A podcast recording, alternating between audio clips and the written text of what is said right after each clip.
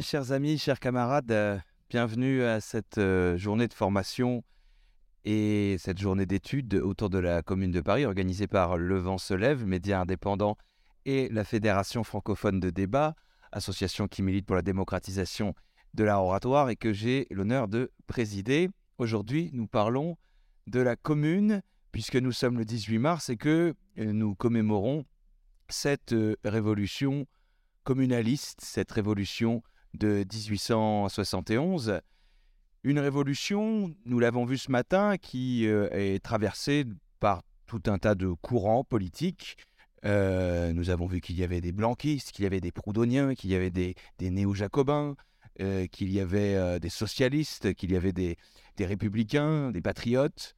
Enfin, le mouvement ouvrier et républicain rassemblé dans cette grande révolution, révolution impromptue, mais révolution préparée et qui s'inscrit dans l'histoire des révolutions françaises, de la révolution de 1789 et de 1792-93, de la révolution de 1830, de la révolution de 1848, qui s'inscrit aussi dans les mouvements sociaux du 19e siècle, notamment les révoltes des canuts qui se battaient à Lyon en 1831 1834 euh, à travers le slogan, derrière le slogan Vivre en combattant, vivre en travaillant ou mourir en combattant, qui s'inscrit évidemment dans la continuité des révolutions sociales. Et cette commune, si elle est traversée par des courants très divers, très variés, ils s'accordent toutes et tous au moins sur une chose, sur un programme général et qui est le suivant, que je résumerai de la manière suivante. Une république démocratique, sociale, laïque et universelle. Une république, évidemment, une république par opposition aux autres régimes politiques qui se sont succédés euh, au XIXe siècle, évidemment, les monarchies, monarchies euh, euh, absolue avant 1789, constitutionnelle euh, en 1791 et en 1815 puis en 1830, et l'Empire, le premier et le second. Mais ça n'est pas seulement un régime institutionnel, la République. La République, c'est évidemment la chose commune, la chose publique, la chose qui appartient à tous les citoyens et à toutes les citoyenne, du moins en théorie. Justement, on verra que ce n'est pas forcément euh, évident dans l'esprit euh, des révolutionnaires, y compris des révolutionnaires euh, au XIXe siècle. Et une république donc qui se conçoit comme démocratique. Qu'est-ce qu'on entend par démocratique? On peut entendre de multiples choses. Dans l'esprit des communards et des communardes, c'est une démocratie radicalisée. C'est une démocratie qui s'applique évidemment aux représentants de la nation, aux représentants de la commune, sous la forme du mandat impératif, mais c'est aussi la participation de tous les citoyens et de toutes les citoyennes, de toutes les citoyennes dans les, dans les clubs politiques, à l'échelon des arrondissements.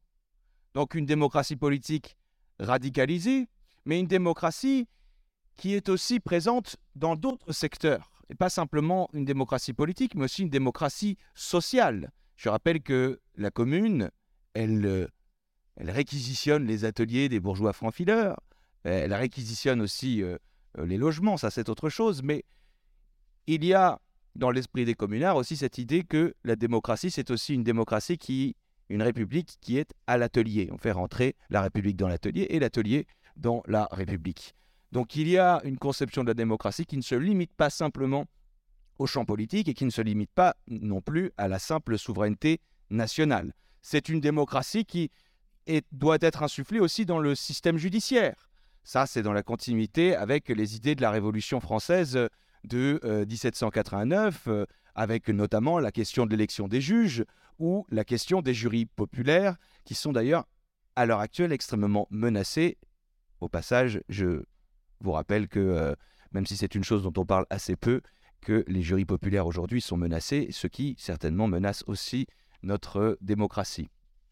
Et une démocratie aussi dans l'armée, ce qui pose de nombreuses questions. En tout cas, dans la garde nationale, il y a cette, ce principe de l'élection et on verra, on discutera certainement de l'opportunité de cette, de cette démocratie au sein de, de l'armée ou de la garde nationale dans, un, dans une période de conflit, de conflit aussi, aussi, aussi radical que celui qui, qui, qui existe à ce moment-là, c'est-à-dire d'abord la guerre franco-prussienne, puis ensuite la guerre civile en France entre les communards et les Versaillais. Une république sociale, nous l'avons dit aussi, une république sociale, c'est la socialisation, c'est déjà les idées de socialisation des moyens de production, c'est l'idée de mettre en place des mutuelles, des coopératives ouvrières, c'est l'idée de légiférer socialement, ce sera notamment la loi sur euh, l'abolition du travail de nuit pour les boulangers, c'est euh, aussi la réclamation du droit au travail pour les ouvriers comme en 1848, mais aussi pour les femmes, pour les ouvrières, et donc peut-être la démocratie sociale euh, pour les femmes. En tout cas, certaines le revendiquent certains aussi, euh, mais nous en dirons certainement un mot lors de cette euh, conférence. République laïque, pourquoi? Car la commune décrète la séparation de l'Église et de l'État, elle le fait avant la Troisième République, et elle, introduit aussi la laïcité dans le système scolaire. Un système scolaire qui, euh, voilà, qui doit rémunérer d'ailleurs de façon égale euh, les institutrices et les instituteurs et une éducation gratuite, publique, laïque et obligatoire. Et enfin, une république universelle. Vous savez que la commune de Paris, elle s'inscrit dans un moment qui n'est pas strictement parisien. Déjà, il y a des communes ailleurs, il y a des communes à Lyon, il y a des communes euh, à Marseille, il y a des communes à Narbonne, il y a des communes, on en parlait ce matin aussi même à Alger. Euh, euh, il y a un mouvement communaliste dans toute la France, y compris au Creusot, y compris dans certaines cités ouvrières. Et il y a aussi une volonté de, de, perpétuer cette, tradition de la République universelle qui, qui naît aussi sous la Révolution française, c'est-à-dire le fait que l'adhésion à la République, l'adhésion à la communauté civique, qui n'est en rien une communauté ethnique, mais qui est bien une communauté civique, suffit d'une certaine manière pour être, pour être français, en somme, pour être euh, républicain.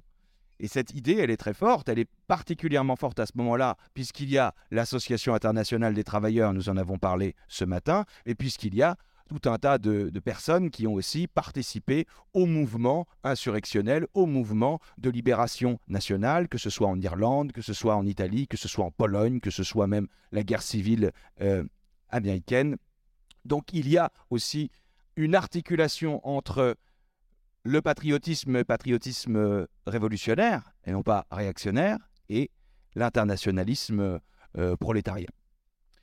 Voilà pour les grandes lignes, si j'ose dire, et pour essayer de résumer euh, à grands traits. Nous, ce qui va nous intéresser pour cette euh, conférence, c'est de parler de la question de la conceptualisation de cette démocratie, de la démocratie ou des démocraties au pluriel, je ne sais pas, c'est nos intervenants qui peut-être euh, en diront un mot. Nous écouterons d'abord Roger Martelly, qui est donc historien du communisme qui a été président, euh, c'est ça, hein, on, dit, bien président malgré le co-président co-président euh, de, de, l'association des, amis et des amis de la commune, et qui est aussi l'auteur d'un ouvrage sur, sur, la question, si je me rappelle bien, c'est Commune 1871, une révolution impromptue, paru en 2021 pour l'anniversaire du 150naire et Ludivine Bantini, historienne aussi, historienne des mouvements sociaux, on peut dire, historienne du féminisme. Est-ce qu'on pourrait rajouter autre, un autre qualificatif ou ça, ça... Soulèvement populaire et révolutionnaire. Des soulèvements populaires et révolutionnaires, et qui, euh, entre autres ouvrages, a également fait paraître un ouvrage euh, pour le 150naire qui s'appelle euh, La commune au présent, si ma mémoire est bonne. C'est bien cela? Parfait.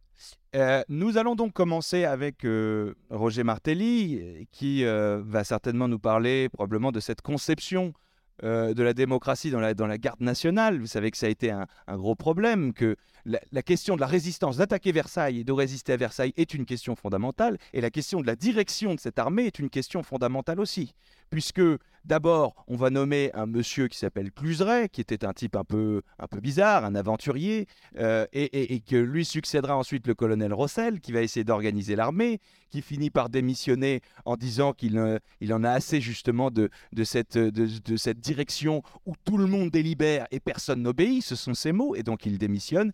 Et enfin, ça termine avec Charles de l'Écluse, dont nous parlions ce matin, et j'avais oublié de vous préciser, euh, avant de passer la parole à, Roger Martelly, la fin tragique de Charles de l'Écluse. Charles de l'Écluse était un, militant républicain, néo-jacobin, et il avait milité notamment sous le Second Empire, entre autres combats, pour faire en sorte que une souscription permette d'obtenir une plaque qui existe toujours, qui est pas loin de Bastille, une plaque en l'hommage d'un député qui s'appelle le député Baudin.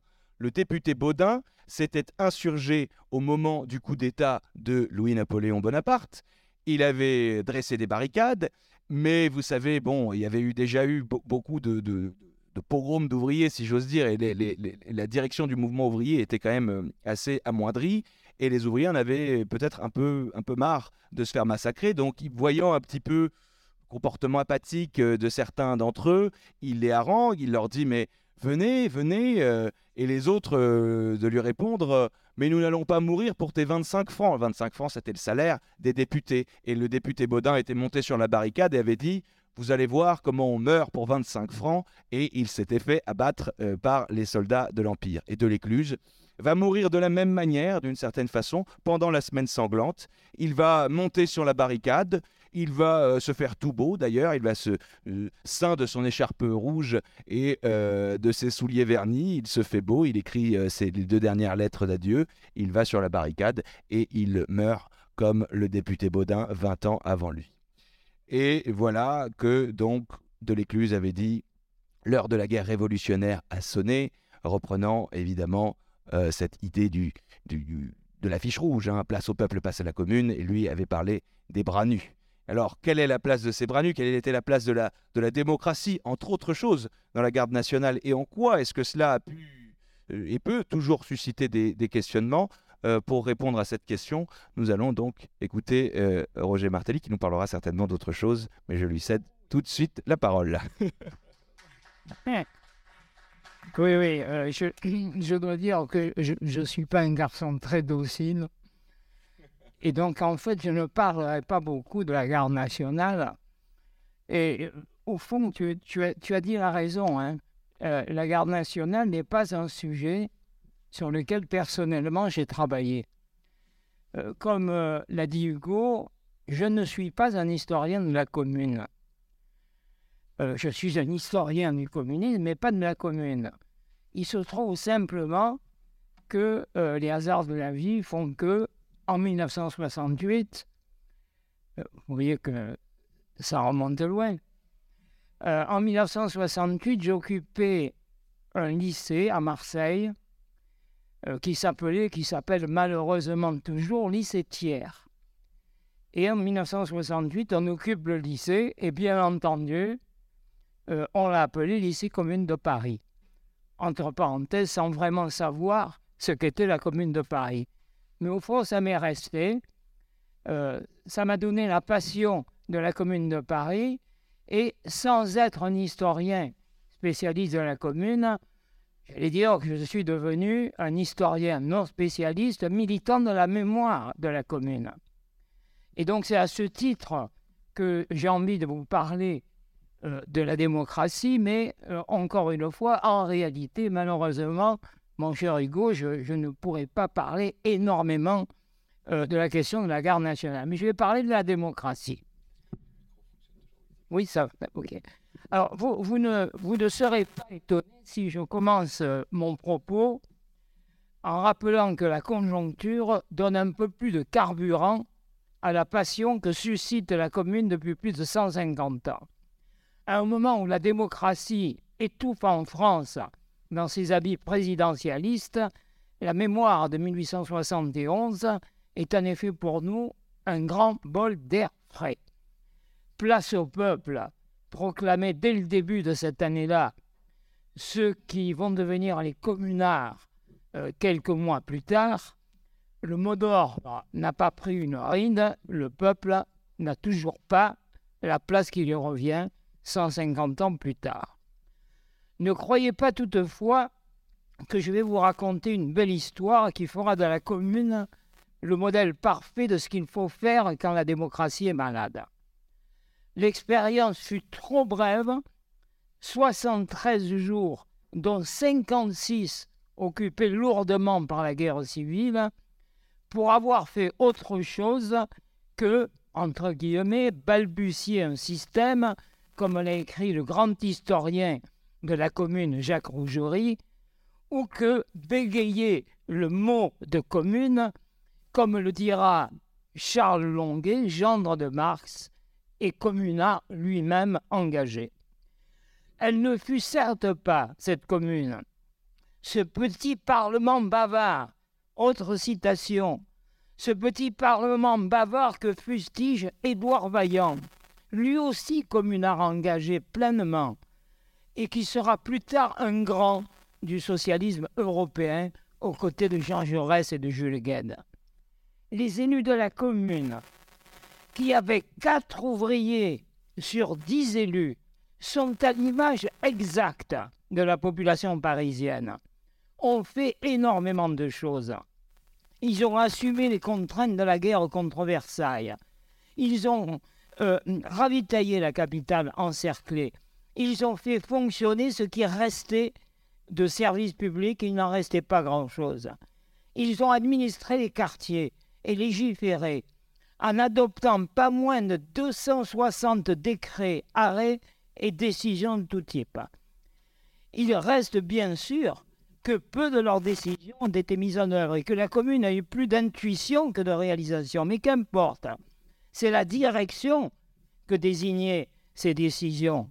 C'est la novation qu'esquissait l'Assemblée communale, qui ont donné à la commune sa force propulsive universelle, au-delà de la grandeur tragique de son martyr final pour prendre la mesure de cet apport communaliste, puisque c'est un véritable apport communaliste. Il faut se garder toutefois des simplifications commodes.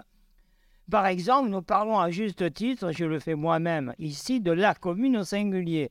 Mais comme manifestement, euh, vous l'avez vu amplement ce matin, il se trouve que ce singulier est singulièrement pluriel. Pour se définir et pour désigner leur projet, les communards utilisent d'ailleurs une multitude de qualificatifs qui ont certainement été évoqués dans la journée, mais euh, j'en redis quelques-uns. Vous avez vu que très peu se réclament du communisme, à l'instar de Karl Marx. D'autres, plus nombreux, écoutent plutôt le russe Bakounine, le grand rival de Marx, qui lui préfère le collectivisme au communisme. D'autres encore se disent socialistes révolutionnaires comme Vallès, républicains socialistes comme Brunel, mort au combat le 4 avril, démocrates socialistes comme Bélé, le doyen de l'Assemblée communale. Courbet lui préférait accumuler les qualificatifs socialiste, démocrate et républicain. Mais est-ce d'ailleurs si important Puisque par-delà les mots, comme l'a rappelé Hugo à l'instant, l'objectif est le même depuis 1848-49. C'est la vraie République, la bonne République, c'est-à-dire la République démocratique et sociale. Le monde de la commune, ça n'est qu'une portion de la galaxie de ce parti républicain, comme on disait à l'époque, qui s'était déployé dans la dernière phase du Second Empire et s'était retrouvé sur le devant de la scène à partir du 4 septembre 70. La commune, c'est l'aile gauche du républicanisme, la plus sociale, celle qui continue de relier la République et la Révolution. Or, depuis 1789-94, il y a dans cette aile gauche au moins deux grandes branches.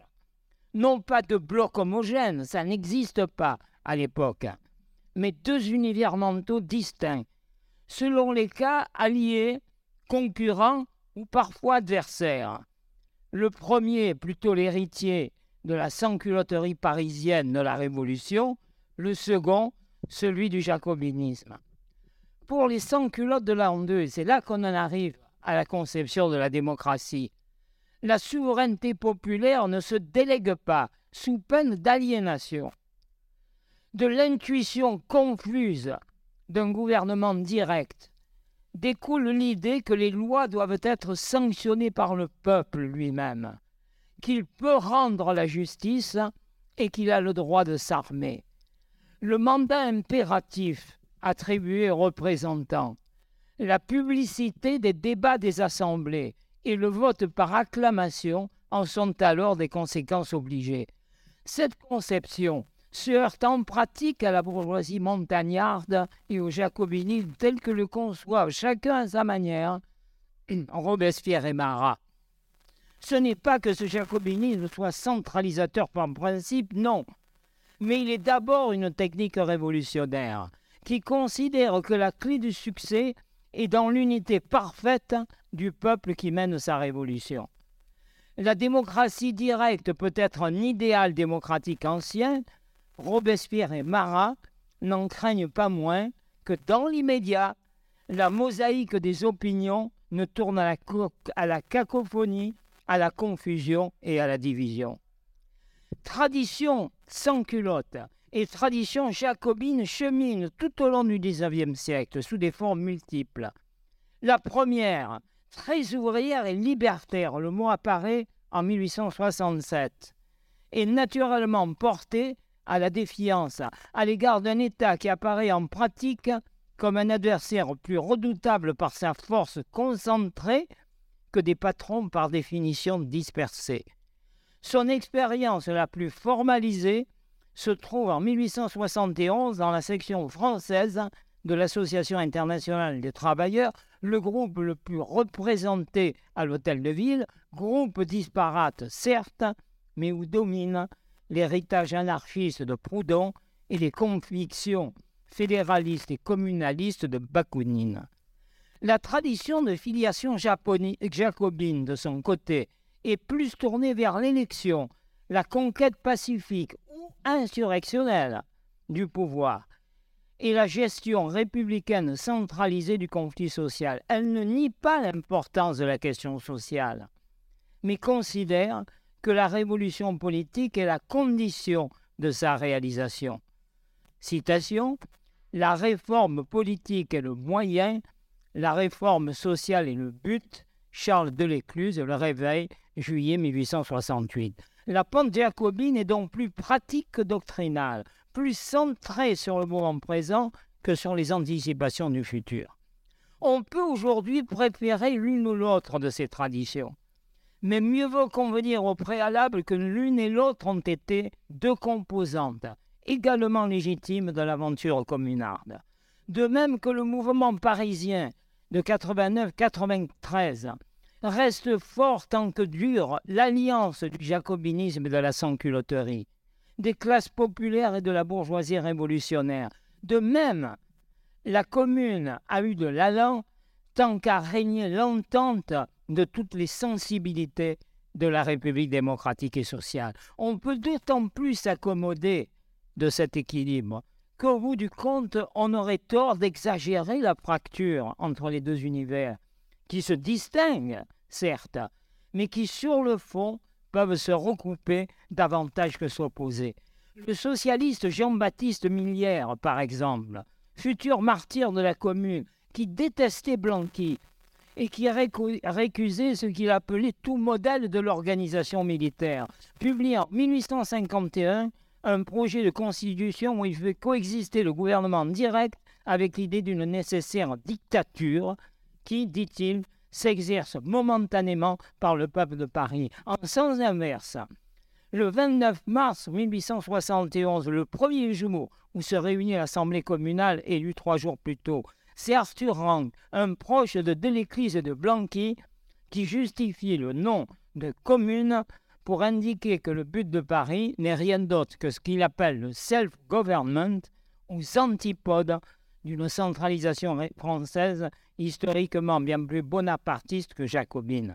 C'est l'urgence de la guerre contre Versailles, au tout début mai, qui précipite la coupure de l'Assemblée entre une majorité favorable à un comité de salut public et une minorité qui s'y oppose.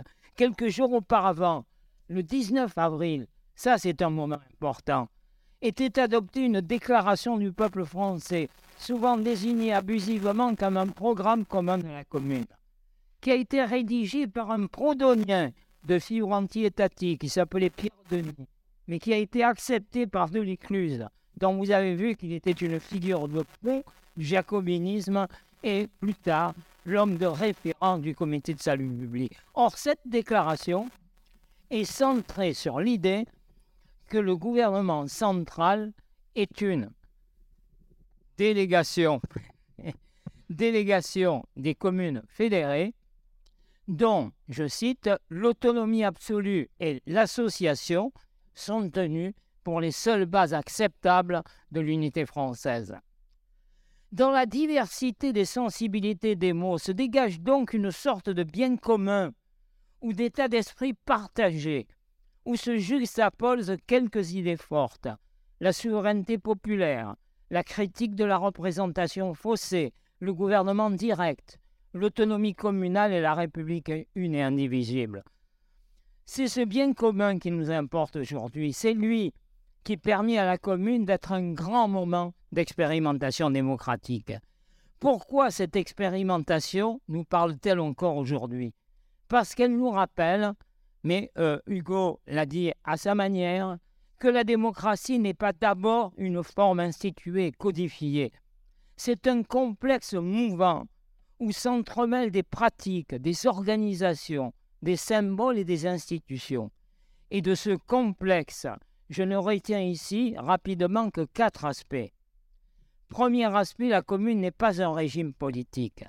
Elle n'a pas laissé de constitution et n'a pas eu le temps de formuler l'architecture juridique qui, à ses yeux, devait légitimer son autorité. Sa base initiale se réduit aux recommandations, entre guillemets, publiées le 26 mars par le comité central de la garde nationale, avant les élections à l'Assemblée communale. En fait, elle se condense en deux idées très générales. D'un côté, je cite, le droit imprescriptible de toute cité comme de tout pays de s'administrer lui-même. De l'autre côté, le principe selon lequel le conseil communal sera responsable et révocable est placé sous la surveillance continuelle des citoyens. Nous sommes là dans les continuités parfaites de l'esprit sans culotte. Les élus ne sont que les mandataires et les fonctionnaires des commis qui doivent donc rendre compte de la mission qu'ils accomplissent. Deuxième idée, il en découle une conception originale des rapports entre l'élu et le citoyen et entre les pouvoirs législatifs et exécutifs. Tout d'abord, si l'Assemblée légifère, l'initiative des lois ne lui revient pas de façon exclusive. Elle est partagée entre l'élu et les électeurs. Les projets de décret, par exemple, sont précédés par des consultations poussées des chambres syndicales, alors en pleine expansion, des comités populaires installés dans les quartiers et même des professionnels, y compris patronaux. Par ailleurs, l'intervention populaire peut être directe au travers de la multiplication des propositions et des adresses envoyées à la commune par les individus, les clubs, les sections de l'international et les comités de quartier. Elles sont enregistrées par la commune qui a l'obligation d'y répondre. Quant au pouvoir législatif et au pouvoir exécutif, ils se confondent en pratique, comme au temps du gouvernement révolutionnaire. L'Assemblée communale définit la loi avec les électeurs et elle la met elle-même en application par l'entremise de ses commissions sous le contrôle de ces mêmes électeurs. La règle de base est tenue pour intangible. Le peuple ne délègue ses pouvoirs qu'à la condition qu'il ne lui échappe jamais. Et il n'accepte une administration qu'à la condition qu'il participe lui-même à une certaine auto-administration, notamment dans le cadre hyperactif des commissions d'arrondissement. Troisième aspect, la démocratie procède d'un mouvement du bas vers le haut et non du haut vers le bas. C'est le peuple qui est souverain Le point de départ et le carburant de toute démocratie se trouve donc dans la politisation populaire elle-même, d'une intensité exceptionnelle depuis la chute de l'Empire.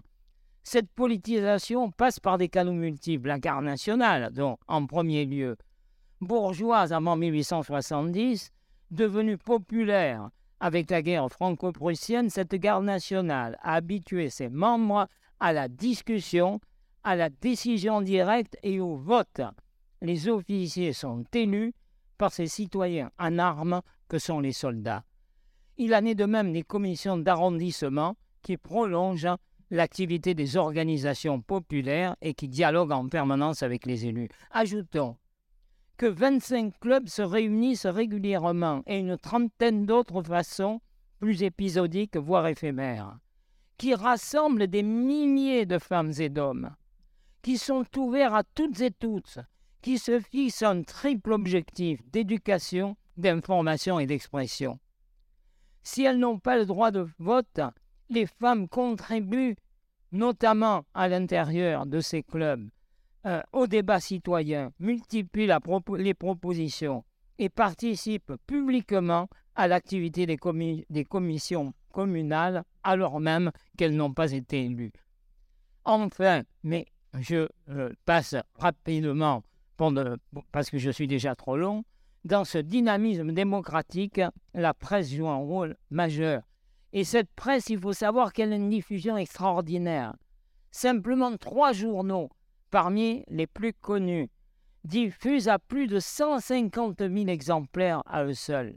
Les journaux sont vendus, ils sont distribués, ils sont lus collectivement dans les euh, réunions de la garde nationale, dans les cours de, dans les cours d'immeubles, dans euh, les réunions publiques. Ils sont lus, commentés et font l'objet, à partir de là, de commentaires et de propositions. Quatrième point, rapide, la République des communards est indissociablement démocratique et sociale, tu l'as dit Hugo, je n'en parle pas euh, trop. Tant qu'un... Belle citation, elle, me plaît celle-là, tiens. Euh, tant qu'un homme pourra mourir de faim à la porte d'un palais ou tour-gorge, il n'y aura rien de stable dans les institutions humaines, déclarait Eugène Varlet en mai 68 devant le tribunal chargé de juger l'Association internationale des travailleurs. Mais si la République est sociale, la démocratie ne s'arrête pas aux portes de l'entreprise. Et l'entreprise ne se réduit pas à celui qui en est légalement le propriétaire. La commune, sur ce point, doit agir dans l'urgence, plus qu'elle ne bâtit sur le long terme. Le moratoire sur les loyers et les échéances, ou la restitution des objets du monde de piété en sont les exemples les plus visibles. Mais d'autres mesures commencent à aller au-delà euh, de l'immédiat pour répondre à des demandes anciennes, comme l'interdiction du travail de nuit des boulangers et la suppression des amendes dans les entreprises, pour répondre à des besoins plus immédiats, comme la réquisition des ateliers abandonnés, ou encore à des anticipations, comme la subordination des marchés publics à des normes sociales, ce qui ne se fait toujours pas aujourd'hui. Si elle en avait eu le temps, la commune aurait sans nul doute poussé plus loin ce socialisme de l'association qui est en germe dans le développement des chambres syndicales et des coopératives de production. C'est très officiellement que la commune a cherché avec Frankel à s'appuyer sur 42 associations ouvrières de production pour bâtir euh, euh, l'activité de la commission du travail. De même, l'Union des femmes de Nathalie Lemel et Elisabeth Mitriev contribue activement à la mise en place des ateliers qui doivent fournir aux femmes du travail à domicile. Au fond, et j'en ai fini bientôt, je vous rassure, l'expérience communarde nous stimule parce que dans les discours et dans les faits, elle relève d'un pari qui consiste à raccorder les sphères que la société bourgeoise a historiquement dissociées, l'économique, le social, le politique, le symbolique. On entend trop souvent dire de nos jours que l'attention au social ne doit pas se faire au détriment de l'économique, que le social doit s'effacer devant l'écologie ou réciproquement, que la culture devient une priorité dans l'instant seulement où tous les autres domaines ont été pourvus. Or, l'égalité, liberté, fraternité, c'est-à-dire la République démocratique et sociale quand on la pousse dans le son ces derniers retranchements. L'égalité, liberté, fraternité est une valeur globale, vouée à s'appliquer dans tous les domaines de la vie sociale et pas seulement dans le champ politique institutionnel.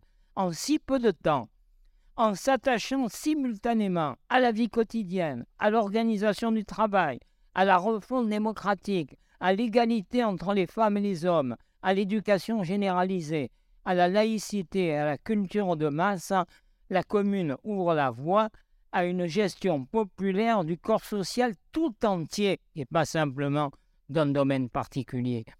Dans des sociétés aujourd'hui privées et souvent désarticulées dans lesquelles nous vivons, c'est la même ambition de cohérence transformatrice qu'il conviendrait de reprendre. La commune est un processus révolutionnaire et n'a pas eu le temps de devenir un régime. Elle n'en indique pas moins des possibles que sa fin tragique laisse dans leur inachèvement tout autant que dans leur fulgurance. C'est pourquoi nous devons aimer la commune de Paris.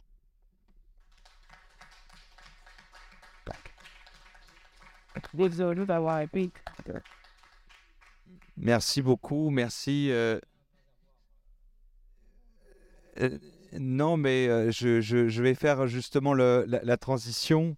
Euh, avant de donner la parole à Ludivine Bantini, je vais donner la parole au comité central de la garde nationale pour faire cette, justement cette petite transition. Vous savez donc que le, le 18 mars, c'est euh, l'insurrection communaliste, mais qu'il n'y a pas de conseil de la commune à ce moment-là et que les, les élections vont donc devoir être organisées. Et elles sont organisées par ce comité central de la garde nationale et la commune. Donc les élections ont lieu le 26 mars et la commune sera proclamée seulement officiellement le 28 mars. Elle sera d'ailleurs proclamée par euh, Gabriel Ranvier, qui était le, maire du 20e arrondissement, celui qu'on appelait le, Christ de Belleville. Euh, vous me direz, c'est pas très laïque, mais comme disait euh, Jean-Baptiste Clément, Dieu, s'il existait, serait de notre côté. Et ce Christ donc de Belleville, qui était connu pour être un très grand orateur, est tellement ému ce jour-là qu'il dit je, ne peux pas faire de discours et il se, cantonne à ces simples mots la commune est proclamée. Mais avant cela, donc, les élections ont lieu le 26 mars et le 26 mars, le comité central de la garde nationale publie cette affiche célèbre, courte, lapidaire, mais ô combien efficace et je dirais même ô combien actuelle, et donc je vais me permettre de vous la lire, même si certains et certaines d'entre vous la connaissent déjà. Citoyens, notre mission est terminée. Nous allons céder la place dans votre hôtel de ville à vos nouveaux élus, à vos nouveaux mandataires réguliers. Aidés par votre patriotisme et votre dévouement, nous avons pu mener à bonne fin l'œuvre difficile entreprise en votre nom. Merci de votre concours persévérant. La solidarité n'est plus un vain mot. Le salut de la République est assuré. Si nos conseils peuvent avoir quelque poids dans vos résolutions, permettez à vos plus zélés serviteurs de vous faire connaître avant le scrutin ce qu'ils attendent du vote aujourd'hui. Citoyens, ne perdez pas de vue que les hommes qui vous serviront le mieux sont ceux que vous choisirez parmi vous, vivant de votre propre vie, souffrant des mêmes maux. Défiez-vous autant des ambitieux que des parvenus. Les uns comme les autres ne consultent que leur propre intérêt et finissent toujours par se considérer comme indispensables. Défiez-vous également des parleurs incapables de passer à l'action. Ils sacrifieront tout à un discours, à un effet oratoire ou à un mot spirituel. Évitez également ceux que la fortune a trop favorisés, car trop rarement celui qui possède la fortune est disposé à regarder le travailleur comme un frère. Enfin, cherchez des hommes de conviction sincère, des hommes du peuple, résolus, actifs, ayant un sens droit et une honnêteté reconnue. Portez vos préférences sur ceux qui ne brigueront pas vos suffrages. Le véritable mérite est modeste, et c'est aux électeurs à connaître leurs hommes et non à ceux-ci de se présenter. Nous sommes convaincus que, si vous tenez compte de ces observations, vous aurez enfin inauguré la véritable représentation populaire. Vous aurez trouvé des mandataires qui ne se considéreront jamais comme vos maîtres. Voilà donc cette proclamation qu'on a encore envie d'applaudir effectivement. Et, euh, et, je vais donc passer la parole euh, à Ludivine Bantini qui a donc quelques, euh, quelques documents à nous, à nous montrer. Évidemment, vous, l'aurez entendu dans ce texte, s'il fallait avoir un regard critique, et il faut toujours avoir un regard critique sur les textes qu'on lit, même ceux qu'on apprécie, ce sont vos mandataires, ce sont des hommes qu'on choisit. Donc on se rend compte que la commune, malgré tout, fonde le suffrage et l'éligibilité pour l'instant sur encore le principe de masculinité. Comme quand en 1848 on parle de suffrage universel, ça reste un suffrage universel masculin. Alors évidemment, les, femmes ont quand même une place dans le système, dans la démocratie ébauchée par les, par les communards, mais euh, il faut effectivement la questionner. Je crois que ce sera l'une des thématiques qui sera effectivement abordée, entre autres, par Ludivine Bantini, à qui je passe donc le micro. Euh, bonjour à toutes et à tous. Euh, merci Hugo. Mais j'étais, je me, je me délectais, à vrai dire, de vous écouter l'un et l'autre. Puis en même temps, je me disais bon ben voilà, ça ils l'ont dit, ça aussi, donc il va plus me rester grand chose. Mais tant mieux parce que ça fait, ça fait vraiment réfléchir et ça donne aussi beaucoup d'enthousiasme. Alors, je vais juste attendre euh, peut-être que la lumière soit. Ça ne devrait pas tarder puisque ça a marché tout à l'heure. Oui, je pense que ça va arriver. Euh, donc voilà, bah, du coup, moi, ce que je vais euh, me contenter de faire, c'est d'apporter juste quelques compléments davantage illustrés. Alors, c'était déjà extrêmement incarné dans le propos de, Roger, à la fois mêlant une partie extrêmement théorique et quasiment de, de philosophie politique tout en étant euh, extrêmement précis quant aux conceptions euh, appliquées de la démocratie. Et donc, moi, je, vais m'appuyer aussi sur quelques documents d'archives, euh, puisque, comme Roger, je suis historienne et il se trouve que j'ai voilà, j'ai fait ce que ce qu'adorent faire avec beaucoup de d'excitation les historiens et historiennes, c'est-à-dire aller fouiller dans les archives, pour faire vivre justement un tel événement, en l'occurrence un événement révolutionnaire. Alors là, je suis donc en train de meubler, comme vous le voyez sans doute, même si c'était très discret. Euh, mais ça, voilà, ça devrait, voilà, ça devrait tout à fait fonctionner. Alors, je précise une chose, et je vais être un peu vétilleuse, et d'ailleurs, on pourrait, euh, on pourrait en discuter, mais j'ai modifié un tout petit peu le, l'intitulé même euh, de ce propos par rapport à la notion de communard. Alors, euh, c'est très subjectif et en même temps, c'est historiquement fondé, euh, puisque ce terme n'était pas utilisé par les protagonistes, en tout cas dans la contemporanéité même de l'événement. c'est un terme qui était plutôt en usage chez les ennemis jurés de la commune. mais ça, on pourra y revenir aussi, si vous voulez, dans la discussion. Et en tout cas, c'était... Alors, éventuellement, il il et elle parlaient de communeux, de communeuses, euh, mais il parlait surtout de, fédérés, hein, et notamment pour désigner euh, les membres de la garde nationale, dont je pourrais dire aussi quelques mots, mais très brefs, euh, à l'instar de, Roger. et surtout, donc, il y avait ces déclinaisons que vous avez très bien évoquées l'un et l'autre à propos de leur identité politique. Alors, cette, la première diapositive de titre, comme vous le voyez, elle mêle le passé et le présent, puisque l'idée, me semble-t-il aussi, si j'ai bien compris la commande, peut-être que non, c'est de réfléchir aussi à précisément cette contemporanéité de la commune, à son historicité entendue au sens où elle a donc une consistance historique puissante parce qu'elle-même se réfère beaucoup au passé, au passé révolutionnaire. Et d'ailleurs, Roger y a fait allusion.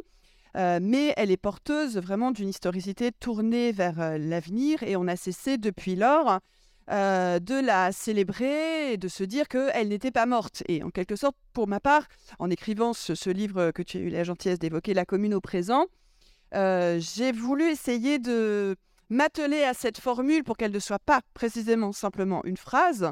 la commune n'est pas morte, ça a été l'obsession euh, de celles et ceux qui ont survécu à la commune, puis de celles et ceux qui ont souhaité transmettre euh, son héritage.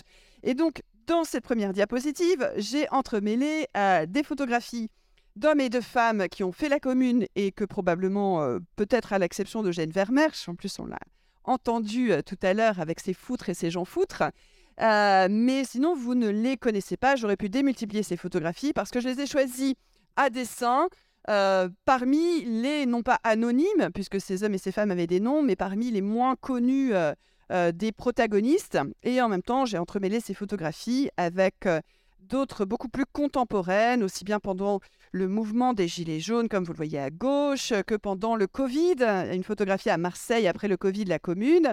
C'est intéressant, ça m'a ému évidemment que Roger évoque le lycée Thiers de Marseille, puisque en 1968, mais encore à bien des reprises lors des mouvements sociaux, des mouvements lycéens notamment, euh, ce lycée s'est vu renommé lycée de la commune ou Louise Michel. Et puis là, tout dernièrement, euh, en haut à droite, avec euh, la célébration elle-même extrêmement active, très politique du 150e anniversaire. Et je ne peux pas m'empêcher, c'est un peu aussi ce qu'a fait Hugo tout à l'heure, euh, d'évoquer euh, la présence de la commune, y compris dans une situation euh, sociale qui est absolument explosive, qui nous pose ô combien des enjeux denses de démocratie, pour faire face précisément à ces piétinements de la démocratie, à ces dénis de démocratie, comme vous savez. Et donc c'était intéressant que là, c'est une photographie de Serge Dignasio qui a été prise en janvier dernier lors d'une des premières manifestations contre la contre-réforme des retraites et de voir que précisément cette historicité au sens d'une conscience historique qui ressurgit tel un spectre, eh bien, euh, voilà, de 1871 à nos jours, en passant évidemment par le Front populaire ou la grève générale de 68, ainsi que par les Gilets jaunes, finalement illustre une formule. Alors, euh, on a euh, chacun, chacune ses formules fétiches. Moi, j'aime beaucoup celle-ci, celle de Jean-Baptiste Clément, qui a lui-même été un grand acteur de la commune, qu'on connaît surtout pour le temps des cerises, euh, mais qui est bien au-delà, un poète et un chansonnier, entre autres de la commune. Et j'aime beaucoup celle-ci. Hein. Il faut que nos morts nous apprennent à vivre. Donc voilà, euh, l'auteur du temps des cerises. Mais c'est de cela que je voudrais aussi euh, m'inspirer. Il faut que nos morts nous apprennent à vivre quand on réfléchit justement à l'héritage vivant de, la commune. non pas considérer les morts comme définitivement enterrés, mais en tant qu'ils peuvent continuer de nous hanter positivement euh, pour euh, puiser euh, et de l'inspiration et du courage, sans forcément de fétichisme, parce que pour les raisons qu'a expliqué Voilà, il n'y a pas de reproductibilité possible. Et bien sûr, comment ne pas citer Louise Michel ici, avec cette idée aussi très spectrale.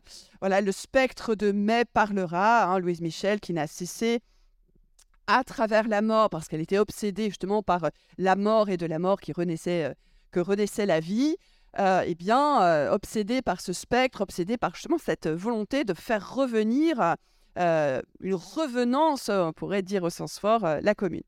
Et juste par petit clin d'œil toujours introductif, voilà, sur la façon dont j'entends aussi mener ce, propos dans une alternance de passé et de présent, j'aime beaucoup cette, petite facétie euh, de la ville de Rennes, euh, qui a appelé euh, une de ses écoles élémentaires Louise Michel dans une impasse qui est elle-même une impasse tiers qui donne sur la rue Alors, on en a parlé et encore une fois, ce sont pas j'espère des redites, mais plutôt voilà d'autres petits développements à partir de ce qu'ont dit Hugo et Roger on a cité Eugène Varlin. Bon, moi, je suis amoureuse d'Eugène Varlin, donc euh, forcément, c'est par lui que je commence. Euh, mais ce qui est intéressant avec Varlin, donc c'est l'internationalisme. Vous en avez sans doute parlé euh, ce matin. C'est une dimension très autodidacte qui nous pose d'emblée la question de la démocratie en son cœur, puisque c'est pour ça que je vous ai montré ces photographies d'hommes et de femmes moins connus, parce que c'est la volonté de dire, voilà, on est à égalité face à la démocratie. Euh, et il y a une légitimité à porter une parole publique. Et Eugène Varlin, c'est ça aussi, c'est euh, un autodidacte, c'est un ouvrier euh, relieur. et je vous montre ici à propos des grèves, hein, parce qu'on peut parler vraiment d'une lutte de classe dans les années qui ont précédé la commune, sinon on ne comprend pas justement cette émergence d'une démocratie sociale en acte. Il y avait une lutte de classe extrêmement importante avec de nombreuses grèves et d'ores et déjà une manière de créer des solidarités concrètes euh, au travers des caisses de grève et au travers de cet associationnisme euh, dont on a déjà parlé. Euh, donc, double contexte d'émergence de la commune. D'une part, encore une fois, des mouvements sociaux extrêmement intenses et aiguisés dans la, toute dernière partie, le crépuscule du Second Empire. Et puis d'autre part, évidemment, le siège, la guerre, le siège et la proclamation de la République.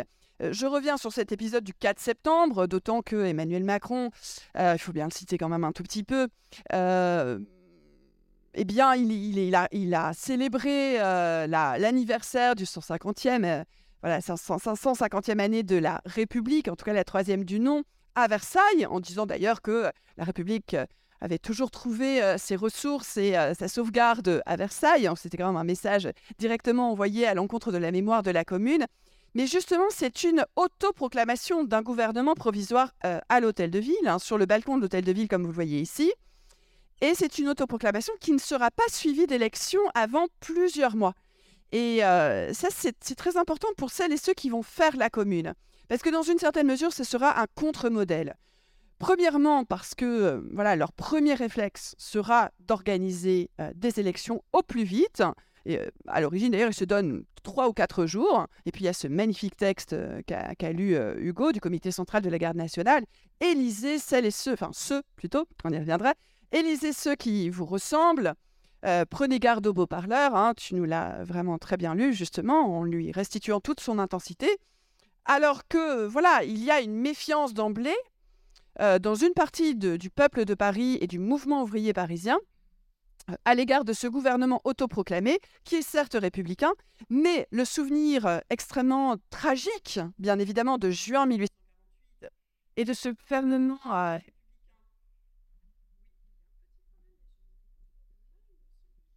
je change. Ce, gouvernement républicain de juin 1848, qui n'avait pas hésité à ordonner le massacre de l'insurrection ouvrière de juin, donc, et euh, les 6000 morts euh, laissés sur le pavé parisien, euh, sur lesquels on a débouché euh, cette insurrection ouvrière. Donc, en fait, il ne suffit pas qu'il y ait un gouvernement républicain pour qu'il y ait une véritable démocratie. Et de ce point de vue, le souvenir de 1848 est brûlant, en fait, compris parce que les protagonistes de la commune euh, l'ont parfois vécu euh, dans leur chair. Euh, avec cette idée, alors très très bien démontrée par un formidable politiste, mais qui est aussi euh, historien en fait, même s'il ne veut pas tout à fait le reconnaître, Samuel Hayat, un livre que je vous recommande chaleureusement si jamais euh, vous intéressez, euh, voilà, et c'est le cas, euh, à ces questions de démocratie. 1848, quand la République était révolutionnaire, parce que ce que démontre Samuel Hayat dans ce très beau livre, c'est qu'il y avait véritablement deux chemins pour la démocratie. Une démocratie, disons, représentative, très vite appelée bourgeoise, et une démocratie euh, véritablement ouvrière et populaire, fondée sur la démocratie directe et le mandat euh, révocatoire et impératif. D'ailleurs, c'est ce qu'ont très vite euh, compris une, de, de- des- parts, des pans entiers de ce peuple de Paris au cœur du siège des Prussiens et donc de cette misère que subissaient les Parisiens. Donc avant même la Commune, il y a eu de premières tentatives insurrectionnelles et vous le voyez dès le 31 octobre 1870, donc euh, à peine deux mois après la proclamation de la République. Et ça, c'est Eugène Potier, bon, futur auteur bien sûr de- des paroles de l'Internationale, qui euh, l'écrit ce jour-là, le peuple sent qu'il est trahi par un gouvernement justement républicain. C'est trop aboyé à la lune. L'hôtel de ville est envahi. Paris proclame ta commune. Et c'est certain qu'il y a eu cette première tentative, cette première invasion euh, de l'hôtel de ville. Et on peut retrouver, c'est là que je vous montre de premiers documents d'archives, ici c'est le service historique de la Défense à Vincennes, des papiers qui ont été euh, pris sur le moment lors de l'invasion euh, de l'hôtel de ville et de son occupation. Avec cette mention tout à fait savoureuse, c'est un papier à en-tête du gouvernement de la Défense nationale, donc autoproclamé le 4 septembre, et quelqu'un a barré Défense nationale non parce qu'il n'a rien défendu. Et donc la démocratie commence aussi là. C'est-à-dire que, comme le disait Roger, il y a un contrôle populaire, il doit y avoir un contrôle populaire sur le gouvernement. Et là, ce n'est pas le cas. Et donc, il y a une, auto-activité populaire par cette invasion de l'hôtel de ville dès octobre 1870, avec cette idée, alors je vous explique ces deux documents, des listes trouvées à l'hôtel de ville ce jour-là. Et en fait, ce qu'on y écrit, hein, vous voyez par exemple Ranvier, euh, Pillade, en fait Pillade, euh, Florence au lieu de Florence, mais en fait ce sont des euh, personnalités, des figures populaires dans ce peuple de Paris, dans les quartiers. En fait, les gens qui, sont, qui envahissent l'hôtel de ville se disent, voilà, ce, ce sont ces hommes-là que nous voulons au pouvoir, parce que eux nous ressemblent, Et donc, avant même le texte que tu as lu, finalement, ils appliquent cette idée avec ces petits papiers euh, qui sont extrêmement émouvants, évidemment, à retrouver comme vous l'imaginez. Et à côté, il y a euh, cet ordre de Blanqui. Blanqui, euh, révolutionnaire s'il en est, hein, l'enfermer, puisqu'il avait passé la moitié de sa vie déjà en prison et c'était pas fini pour lui, hélas. mais il est dans l'hôtel de ville et il fait appeler voilà, des, des, renforts, en fait. mais cette, cette première insurrection échoue. Alors, comme on l'a dit, je ne vais pas m'attarder davantage, je ne suis pas davantage que Roger, une spécialiste euh, de la garde nationale ou de son comité central, mais vous l'avez évoqué l'un et l'autre, c'est fondamental de rappeler que d'emblée, cette question de la démocratie, elle se pose à un échelon absolument inédit, puisque les membres de la garde nationale, donc euh, ces hommes en armes, qui restent pour autant des civils, euh, eh bien, décident non seulement de l'autoprotection de la ville, euh, mais aussi de l'auto-activité populaire au sein même de la garde nationale, puisqu'ils élisent des délégués, formant ainsi le comité central de la garde nationale. Et donc ils élisent leurs délégués, ils élisent aussi leurs propres généraux. Et donc c'est aussi un document émouvant que vous voyez ici, puisqu'il s'agit euh, d'une carte de membres euh, du comité central de la Fédération de la garde nationale. Alors, proclamation de la commune on va le voir, euh, qui commence, vous savez, je ne vais pas raconter la commune, hein, parce que vous la connaissez très bien, mais le 18 mars 1871, euh, euh, l'idée de se fédérer, justement, et de fédérer voilà, les soldats de la garde nationale, mais de fédérer les différents courants politiques malgré leur hétérogénéité, ce sont des désirs puissants. et qui vont poser d'emblée, ce qu'ont beaucoup souligné et Hugo et Roger, c'est-à-dire l'idée d'une émancipation du socialisme, euh, entendu au sens euh, puissant de ce terme au XIXe siècle, égalité, justice sociale et précisément euh, république universelle qui mêle le patriotisme révolutionnaire et l'internationalisme. Et j'aime beaucoup cette lettre trouvée donc au service historique de la défense. Émile Duval, qui est ouvrier fondeur de fer, qui est membre de l'Association internationale des travailleurs, et qui, le 19 mars 1871, écrit à son épouse, ma chère femme, ne te chagrine pas trop, euh, de, ne, te chagrine pas euh, d'une si longue absence. Je suis à la préfecture de police qui fut enlevée par nous à minuit sans coup férir. J'espère n'être pas longtemps sans te voir. Je suis installé provisoirement dans le, le bureau du préfet de police. Donc ça commence aussi comme ça. Ça commence par une occupation des lieux centraux, des lieux de pouvoir qui ont d'ailleurs été désertés euh, par les autorités. Et que s'agit-il de proclamer euh, dès ce 19 euh, mars, euh, eh bien, c'est que Paris est dans le droit. Et ça aussi, c'est un document que je trouve émouvant. Hein. C'est un brouillon envoyé à Longuet, le directeur du journal officiel. C'est la bibliothèque historique de la ville de Paris. Paris est dans le droit. c'est tout à fait fondamental pour réfléchir à la démocratie, à l'articulation entre l'égalité et légitimité. Parce que, évidemment, cette question centrale pour la démocratie, euh, les, hommes et les femmes qui vont proclamer la commune, mais qui sont pour l'instant des, fédérés et des révolutionnaires, euh, se disent que la première chose à faire, c'est bel et bien euh, d'organiser une élection pour être dans le droit, pour légitimer et pour légaliser en fait cette révolution qui en soi pourrait apparaître tout aussi bien comme une dissidence. Et dès lors, un autre aspect fondamental de la démocratie, ça a été souligné également par, euh, Roger, euh, c'est celle de la médiatisation. C'est celle des journaux, on y reviendra, mais c'est aussi celle tout simplement de la publicisation euh, de ce qu'est ce mouvement révolutionnaire, afin, encore une fois, de le légitimer. Et ça, c'est le magnifique texte dès lors composé par André Léo, que vous voyez ici, qu'on a déjà évoqué, qu'on a écouté tout à l'heure. La lettre aux travailleurs des campagnes, frère, on te trompe. L'idée, c'est vraiment de contrer euh, ce qui, aux yeux des femmes et des hommes de cette révolution, est particulièrement antidémocratique, c'est-à-dire toute cette presse qui va cracher son venin, qui va déverser vraiment sa haine, et notamment une haine de classe, à l'égard des révolutionnaires de Paris. Et donc, comment communiquer lorsqu'on est sous le siège, double siège, à la fois allemand et versaillais, bah, en essayant de faire ce que ce monsieur-là, que vous reconnaissez peut-être. Là, c'est la pause question quiz. Non? Voyez pas? Personne? Même pas toi? Ah non, mais triche pas parce que tu es là dans la diapositive suivante. Ouais, c'est Nadar, Félix Nadar. Félix Nadar, bon, surtout connu euh, comme un, un merveilleux photographe, mais il, était, il avait tous les talents, écrivain, publiciste, dessinateur, caricaturiste. Il est aussi pa- passionné de montgolfière, de ballons, voilà, d'a- d'aérostation.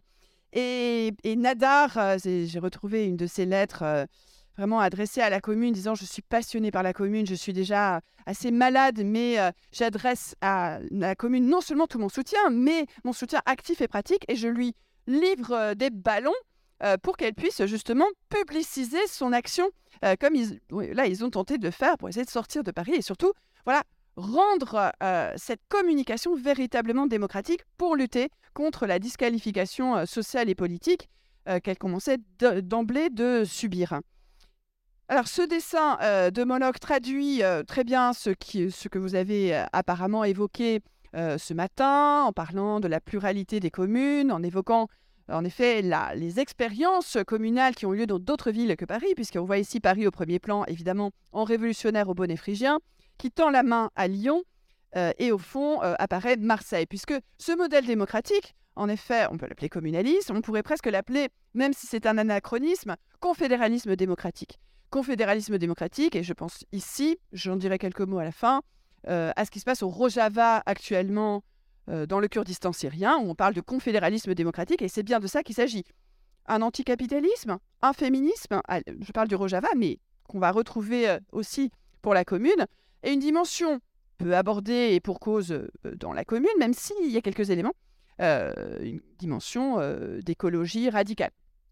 Et l'idée que ce sont des territoires qui s'émancipent, qui s'affranchissent, qui prennent donc leur autonomie, mais une autonomie relative dans la mesure où elle fera ensuite partie, cette commune ou ce territoire, euh, d'un ensemble euh, fédéré. Et c'est là qu'on retrouve finalement un deuxième sens de- des fédérés, fédérés au sens d'une coalition euh, des, des soldats de la garde nationale et des courants politiques qui composent finalement cette commune, mais aussi euh, fédération des villes ainsi affranchis, ainsi émancipés. Je vous présente aussi ce document. Alors, vous le voyez mal, la photographie est mal prise. C'était à l'origine des photographies de travail en archive. Toujours un document envoyé à Longuet, directeur du journal officiel. C'est pour l'organisation justement des élections. Et euh, il est question des élections municipales. Le, mot municipal a été barré et a été remplacé par communal. Eh bien, il y a une grande densité finalement dans cette rature. Euh, parce qu'il ne s'agit pas justement euh, d'organiser simplement des élections municipales au sens où ce serait une question civique, une question institutionnelle et une question politique dans un sens finalement réduit. Non, il s'agit d'instaurer des élections communales parce que la commune va être un bien commun en fait et va nécessiter donc une démocratisation non seulement du politique, mais aussi, c'est ce que Roger a très très bien rappelé, du social, de l'économie, de la culture, et donc toucher à tous les domaines. Et donc c'est la démocratie à tous les étages. C'est faire de la démocratie, en effet, un bien commun qui ne peut pas dès lors être découpé en morceaux. Il ne peut pas y avoir de, cloisonnement. Si on n'a pas de démocratie au travail, on ne peut pas avoir de véritable démocratie politique, parce qu'on est privé, parce qu'on est dépossédé, parce qu'on est en quelque sorte spolié euh, d'une dimension fondamentale euh, de sa propre existence. Et c'est pour ça que ça commence par l'idée que pour qu'il y ait une, véritable démocratie, une démocratie, une république sociale et universelle, il faut, encore faut-il, voilà, que euh, des gens aient à manger et du travail et des ressources. Et là, je vous montre un autre document très émouvant, enfin je pourrais le dire de tous les, documents. Euh, c'est un, carnet euh, trouvé pour le quartier des Batignolles aux archives de Paris. Vous voyez, Baudet, alors en plus, euh, comme j'habite ce quartier, ça m'a d'autant plus touché, donc j'ai choisi ce- cette page-là. Baudet rue Cardinet, c'est euh, près de, près de l'avenue de Clichy. Euh, a une femme très malade et très malheureux, il ne fait pas partie de la garde nationale, grande misère. En fait, qu'est-ce qu'il va s'agir de faire? Bah, C'est d'aider justement euh, ces personnes, ces familles, ces foyers euh, dans une grande détresse sociale. Ça commence par là, la démocratie. Voilà, il faut commencer par véritablement agir pour que la citoyenneté soit active aussi sur le plan politique, mais elle doit d'abord être sociale, au point que même euh, des commerçants s'y mettent en appelant euh, leur commerce ici cave démocratique. Donc voilà, on y vend des vins et des spiritueux, mais on organise aussi, comme c'est le cas euh, pour ce commerçant, des distributions alimentaires, des, sortes de, voilà, de, solidarité concrète. Donc, à la fois privé et aussi public, comme l'a très bien rappelé Roger. La question des services publics est ici fondamentale. Tu l'as également évoqué, euh, Hugo. Euh, la commission des services publics, immédiatement, malgré toutes les spoliations, malgré le fait que, par exemple, Jules Ferry, qui était maire de Paris juste à la veille de la commune, se soit enfui à Versailles avec une partie de l'argent de l'assistance publique. Les services publics sont véritablement exsangues, puisque en devenant des Versaillais, les autorités parisiennes ont aussi dérobé une partie des ressources qui permettaient aux services publics de fonctionner. Et donc, c'est aussi la démocratie, c'est vraiment aussi une question de rapport à un ordre. et justement, on abolit en quelque sorte l'idée des forces de l'ordre en réfléchissant à ce qu'est cet ordre. Voilà, que protègent les forces de l'ordre? A-t-on communément en tête désormais? Quel ordre protège les forces de l'ordre? Et ici, donc, il s'agit d'abolir la préfecture de police. Alors, le nom de Frankel a été évoqué déjà tout à l'heure par Roger. Euh, c'est très passionnant, en fait, justement, cette trajectoire de Frankel, puisque euh, c'est un internationaliste et lui-même, il est hongrois. Donc, euh, c'est ce que tu rappelais, Hugo, sur la dimension internationaliste et aussi le fait que la citoyenneté ne dépend pas, en fait, de, l'origine et de, voilà, d'une quelconque appartenance nationale. En fait, ce qui compte, c'est justement une citoyenneté qui soit active. Et Léo Frankel, donc, est membre de la commission, il, est même, il préside la commission du travail, de l'industrie et de l'échange. Et là, ça renvoie à ce qu'a décrit Roger assez précisément, donc je n'y reviens pas dans le détail, mais vous voyez concrètement, en fait, ces chambres syndicales, ces associations, ces coopératives qui sont ainsi recensées et qui sont, aux yeux du Conseil de la commune, des piliers de la démocratie. On s'organise, voyez, par métier, hein, les ouvriers fabricants de chaises, les charpentiers, les chaudronniers, les taillandais, les tonneliers, les tisseurs en tout genre, etc les coopératives, les sociétés d'alimentation, les sociétés de consommation, les marmites. Euh, donc, ces sortes de restaurants euh, populaires existaient avant la commune. Hein, Varlin, Nathalie Lebel, hein, qui les avait entre autres mis en place. Mais la commune va contribuer justement à les aider, à les soutenir. Et donc, de ce point de vue, on peut s'interroger sur le rapport entre démocratie et euh, autorité publique. je ne pense pas qu'on puisse parler véritablement d'État pour la commune, mais on peut en discuter. Ou alors, c'est dans le sens que Marx indique, c'est-à-dire que toute révolution euh, populaire et prolétaire induit un dépérissement de l'État. C'est un dépérissement de l'État au sens aussi euh, de la classe euh, dominante qu'il est censé représenter, cet État. Et donc là, il s'agit plutôt d'une instance publique qui va favoriser justement à la base tout cet associationnisme, toutes ces solidarités ouvrières et populaires au travers des coopératives, des mutuelles, des chambres syndicales, etc.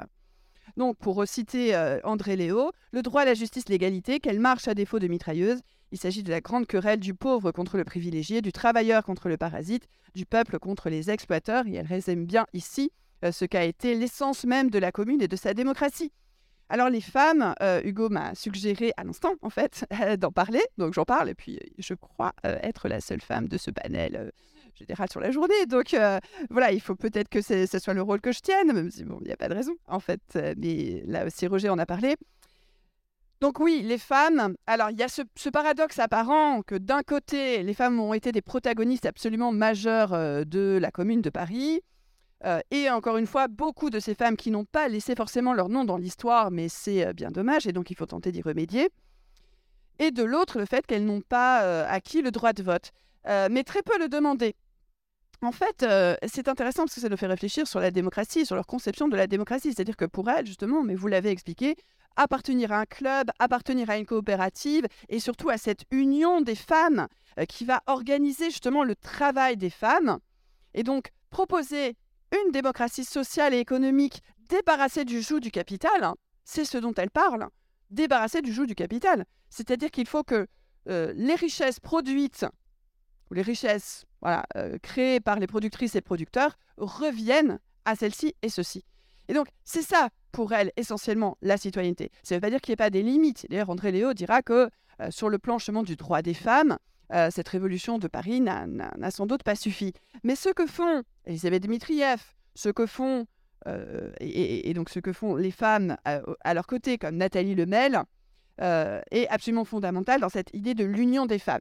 On dit l'union des femmes euh, pour la défense de Paris et le soin aux blessés. On pourrait penser à cette appellation que c'est simplement euh, des infirmières, voilà, des, soignantes qui vont euh, aider les, les blessés fédérés. Mais en fait, ça va beaucoup plus loin puisqu'il s'agit véritablement d'organiser le travail de manière complètement autonome, avec un mot qu'on pourrait employer, mais qui est un anachronisme, autogestionnaire en fait. Et donc, vous voyez ici, par exemple, elle, recense euh, les métiers, euh, les culottières, ici, hein, euh, les culottières, les frangeuses de châle, les doreuses, voilà. Qui fait ça, qui fait ça, où est-ce qu'on a besoin de travail, et on va s'organiser de manière à la fois collective et solidaire, et anticapitaliste. hein, ça, vraiment, encore une fois, elle le souligne.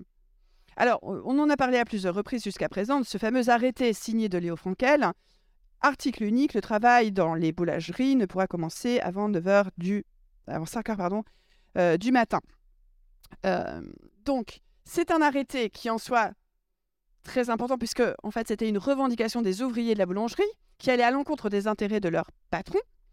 Euh, il y a eu donc, compris des délégations hein, qui, sont, qui se sont rendues auprès des élus du Conseil de la commune. Et ce Conseil de la commune s'est divisé à ce sujet.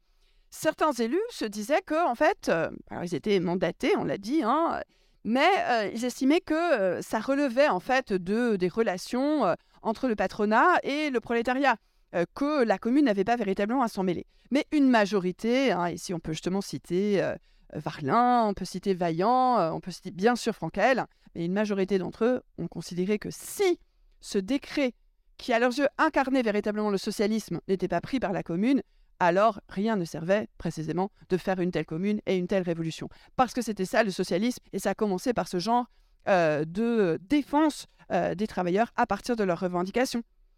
Alors ça, ça a été rappelé aussi, bien sûr, je n'y reviens pas, la démocratie comme forme de, laïcité, comme forme de transmission des savoirs, et pas n'importe lequel en fait. Bon, des écoles publiques et gratuites, des cours pour les jeunes filles, pas n'importe lequel, au sens où cette euh, commune, je citerai ici les travaux formidables de Jean-François Duperron, vous avez appelé la journée commun commune, et c'est aussi le titre d'un de, ses ouvrages, c'est un philosophe de l'éducation qui a beaucoup travaillé sur la commune, et Jean-François Duperron explique d'ailleurs que c'est une école polytechnique, c'est une école voilà, qui est conçue comme euh, voulant rompre la division sociale du travail entre travail supposément manuel et travail supposément intellectuel. Et donc il s'agit vraiment de réfléchir à l'émancipation aussi par l'enfance, par le jeu, hein, le travail. Voilà, l'éducation intégrale, hein, tout à fait. Donc ici, par exemple, très émouvant parce que ce sont des institutrices euh, qui écrivent à la commune pour leur proposer des projets d'émancipation par l'éducation, donc des projets pédagogiques. Ici, par exemple, euh, donc point de punition ridicule et humiliante, surtout pour des causes qui tiennent aux défauts naturels à l'enfance, tels que l'étourderie et l'amour excessif du jeu. L'enfant doit jouer et courir en liberté. En fait, on s'interroge vraiment, voilà, aussi sur l'enfance. Et ça, en fait, c'est aussi une base de la démocratie. Comment on conçoit l'enfance et comment on, conçoit euh, le partage des savoirs. Et ça, c'est évidemment Louise Michel aussi, qui, comme institutrice, déjà euh, pratiquante de ce genre de pédagogie qu'on dirait aujourd'hui alternative, en tout cas, voilà, véritablement émancipatrice, euh, a contribué à les forger. Alors, je ne reviens pas dans le détail, puisque ça a été évoqué sur l'importance de la presse comme base fondamentale de la démocratie. Euh, Roger a parlé de ces, euh, des tirages vraiment exceptionnels de, sous la commune. Je dis un mot de Gustave Courbet, toujours évidemment sur la question de la démocratie. Donc Courbet, qui fait partie de, de quelques 300 artistes qui fondent une fédération des artistes de la commune pour que l'art ne soit plus dépendant euh, de mécènes de la bourgeoisie, euh, voilà, qui, les rendrait en quelque sorte pris dans les mailles de leur filet, euh, mais qui veut aussi que l'art soit pour tous et pour chacun, et que l'art aussi soit démocratique dès lors. Mais c'est pas à cet égard que je voulais citer Courbet ici. Regardez ce petit papier en haut à gauche, c'est le vote de Courbet, le 1er mai 1871, quand le conseil de la commune se dit, voilà, est aux abois, il y a la guerre civile qu'a évoqué Roger, il y a des bombardements euh, incessants, il y a euh, peut-être 100 morts chaque jour. Et le conseil de la commune se dit, mais peut-être qu'il faudrait être plus efficace quant à notre exécutif et créer un comité de salut public. Et donc ce comité de salut public, cette proposition est mise au vote. Finalement, euh, une majorité y est favorable, et donc ce comité de salut public va voir le jour, mais c'est contre l'avis de cette minorité dont fait partie Courbet. Et Courbet dit nous ne sommes pas des plagiaires. C'est voilà, euh, son vote, ce 1er mai 71. Nous ne sommes pas des plagiaires parce que la Révolution française est une source d'inspiration. On parle sans cesse des ancêtres, voilà, des pères euh, de la Révolution française, euh, mais il ne s'agit pas de la copier avec un comité de salut public, voire avec une terreur. la démocratie, ça doit passer par des moments symboliques. Voilà, on abat la colonne Vendôme parce que, euh, contrairement à ce que nous a expliqué récemment euh, Pierre Nora, qui disait qu'il fallait célébrer le bicentenaire de la naissance de Napoléon, mais ne surtout pas célébrer la commune qui n'avait rien apporté à l'histoire de France, eh bien, pour les gens de la commune, voilà, cette colonne Vendôme, elle représente Napoléon et elle représente la tyrannie, la restauration de l'esclavage, le code civil qui transforme les femmes en biens meubles, et puis euh, une tyrannie aussi militaire qui a servi euh, les peuples. Et donc toute victoire euh, célébrée dans un pays comme c'est le cas avec la colonne Vendôme revient à une défaite pour la fraternité populaire, hein, la fraternité entre les peuples. Je vais terminer sur la haine de classe hein, qui, se, qui se déploie, alors vous, connaissez peut-être tout ça, hein, les écrivains euh, et, la commune, Politsky, des animaux féroces se répandent dans la ville épouvantée avec des hurlements sauvages, des cages ouvertes s'élancent les hyènes de 93 et les gorilles de la commune. Sophie de Ségur, la scie euh, tendre euh, autrice de, tous ces malheurs de Sophie et autres gentillesses euh, d'enfants euh, de l'aristocratie euh, de cette époque, parle de scélérats abominables. Maxime Ducamp d'épilepsie sociale, donc une manière de transformer une expérience révolutionnaire politique et sociale en une maladie contagieuse proche de la folie, hein. les saturnales de la folie, dit Georges Sand. On pourrait revenir, là j'en ai pas le temps parce que je suis déjà beaucoup trop longue, mais Georges Sand, qui avait une toute autre conception de la démocratie directe et populaire en 1848. Hein. Ça, on pourrait vraiment en parler, mais bon, est-ce l'âge? Je ne sais pas. Non, puisque Roger nous montre que ça ne peut pas être l'âge, le facteur explicatif. Donc, euh, il y avoir d'autres raisons. Émile Zola qui parle de misérables fous, d'opiniâtreté dans la folie furieuse. Et donc, évidemment, les commissions des barricades, les massacres, les massacres arbitraires, la mort, la mort donnée.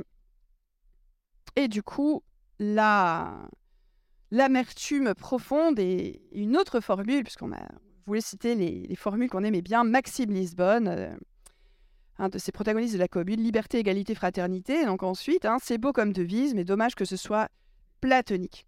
Je voudrais terminer avec un très rapide panorama euh, des suites et de cette façon de dire la commune n'est pas morte. Euh, le Front populaire, bien évidemment, 1968, qui a beaucoup évoqué la commune de Paris, y compris en rééditant en facsimilé le cri du peuple, et par ces barricades même, en rendant hommage à, la commune, vive la commune aussi, pourrait-on lire sur les murs, jusqu'aux ZAD, hein, les zones à défendre. Ici, il y a eu à Notre-Dame-des-Landes en 2016 plusieurs journées sur la commune, pas seulement sur la commune de Paris d'ailleurs, mais différentes communes aussi en Amérique latine, ou pendant la Révolution espagnole.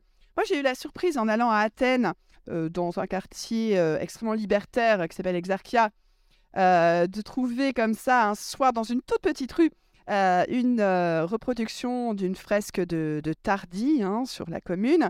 Je pense qu'on pourrait citer parmi euh, les héritiers indirects, hein, parce qu'il n'y a pas de filiation, il n'y a pas de généalogie directe, mais le Chiapas, justement, les apatistes, une autre forme, en, effet, de démocratie directe, où on reconsidère absolument le rapport au temps et le rapport au vivant. Donc c'est évidemment au Mexique. Et dans ce Chiapas zapatiste, on dit voilà, vous entrez euh, dans le territoire rebelle zapatiste. Ici, le peuple commande et le gouvernement obéit. C'était un peu le principe finalement euh, du mandat impératif sous la commune.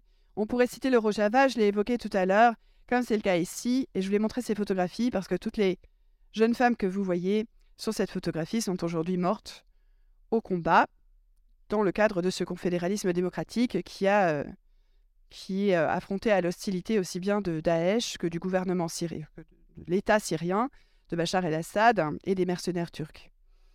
Et là, c'est vraiment pour terminer quelques toutes petites allusions. vive la commune, nous me disaient certains gilets jaunes dès le début de leur soulèvement populaire en 2018. J'aime bien celui-ci parce qu'il est quand même assez savoureux. Élisée Reclus, il n'aurait pas aimé spécialement être élu, hein, Élisée Reclus, d'accord, mais ça a été aussi un homme de la, un homme du début de la commune hein, qui a failli mourir très très tôt en avril, hein, qui a réchappé miraculeusement euh, au premier euh, combat.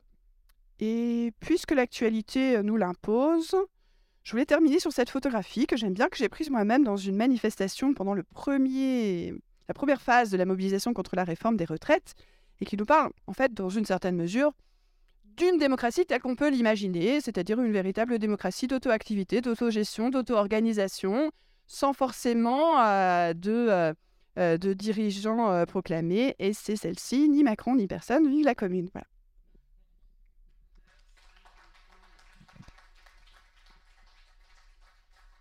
Merci beaucoup.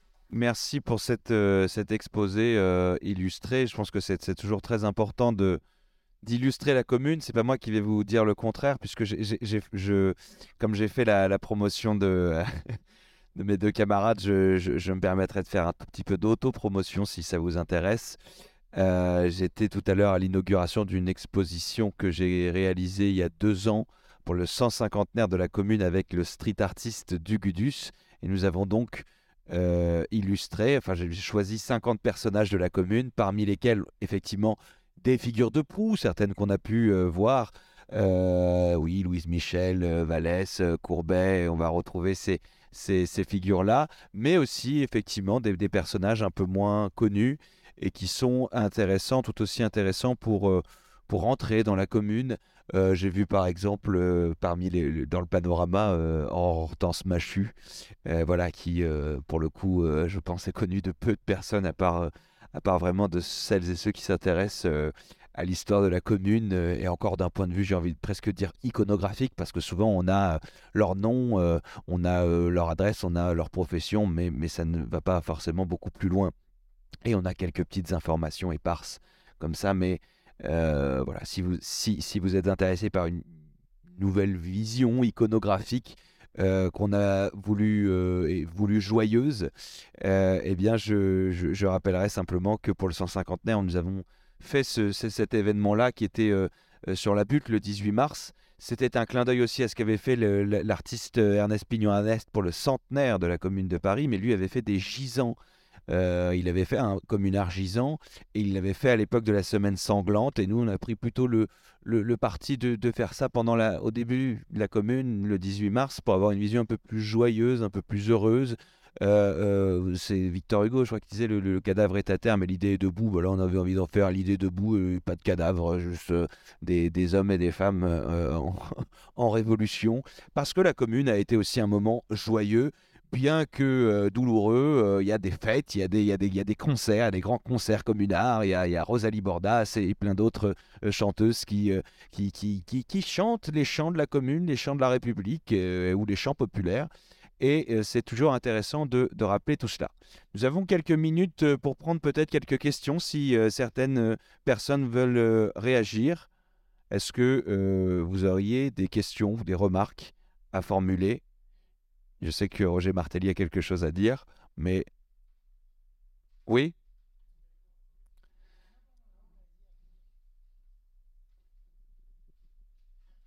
Merci. Je vous remercie pour votre, vos exposés. J'ai deux petites questions, si vous me le permettez, bien sûr. La première, c'est euh, euh, peut-être que la réponse va être longue du coup. Parce qu'en fait, moi, je, je me pose la question, et peut-être que je parle au nom de plusieurs personnes, comment on peut être, euh, enfin, on peut prétendre à une autogestion, à un anticapitalisme sans être autosuffisant? Par rapport, par exemple, ne serait-ce à l'époque pour les matériaux de construction, les minerais euh, en France, ça n'existe pas. Du coup, ça doit venir d'ailleurs. euh, et comment on peut euh, décider de s'autogérer, mais ne pas être autosuffisant? Ma deuxième question, si vous me le permettez aussi, est-ce que vous considérez les, anarchistes libertaires individualistes du début du XXe siècle comme des héritiers de la des communards? Je parle en l'occurrence de, de Libertad, de la Bande Bono, de Anna Maillet qui, euh, euh, était euh, dans le Faubourg Saint-Antoine ou à la butte Montmartre avec les, les causeries populaires, etc. Voilà.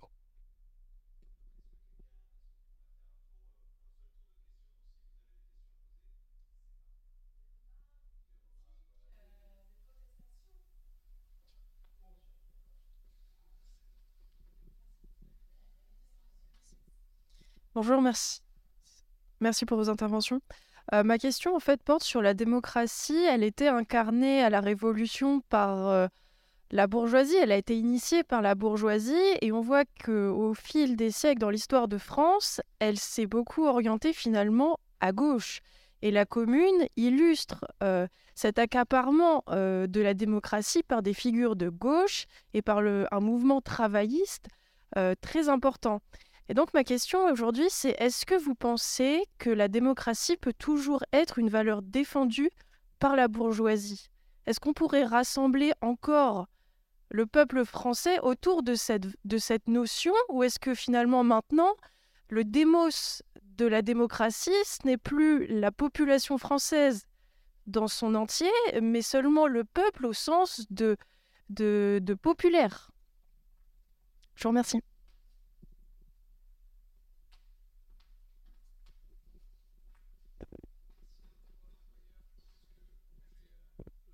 Puisque tu avais quelque chose à dire. euh. Là, les, questions sont... euh. Euh, D'abord, pour le coup, on s'éloigne de la commune. hein. C'est-à-dire, la question, c'est aujourd'hui, comment on peut penser, à un moment donné, un processus qui est un processus de rupture. Je, je, je- s'engage là dans, dans un débat qui est passionnant, euh, mais à mon avis, ça, ça, ne, ça peut difficilement se, comment dire, se régler en quelques, en quelques, en quelques minutes. hein. Les questions sont énormes. C'est-à-dire la question comment fait-on la révolution dans un monde? Et euh, par conséquent en tenant compte d'un environnement. Et par ailleurs, c'est la question du peuple. Voilà. Alors, en même temps, moi, je ne vais pas répondre politiquement. Euh, non pas que ça ne m'intéresse pas, mais euh, je dirais, euh, encore une fois, c'est, c'est, ça renvoie à des débats beaucoup plus compliqués. Mais quelques réflexions d'ailleurs qui, qui renvoient, j'ai beaucoup aimé, enfin évidemment, ton, ton, panorama et tes documents. J'ai bien aimé celui avec municipalité ray- rayée, avec l'idée, les élections communales euh, du printemps 1871, il y a un peu une ambiguïté. Une ambiguïté qui, qui n'a pas été, euh, j'allais dire, complètement levée et qui ne pouvait pas être complètement levée. Qu'est-ce qu'on élit? Est-ce qu'on élit simplement une assemblée, pardon, est-ce qu'on élit simplement euh, une assemblée? C'est bon? Oui, d'accord. Euh, est-ce que, élit simplement euh, une assemblée locale ou est-ce qu'on élit quelque chose qui, d'une certaine manière, puisque c'est Paris, est au moins l'embryon du gouvernement? Et d'une certaine manière, la référence à la commune, ça euh, permet, j'allais dire, de lever l'ambiguïté. S'il s'agit d'élire une assemblée qui est une assemblée du peuple de Paris et pas du peuple français, mais euh, en rayant municipal et en mettant communal, ce qui euh, revient sur le devant de la scène, c'est que ce qu'on va élire, ce n'est pas simplement une municipalité classique, c'est une commune révolutionnaire.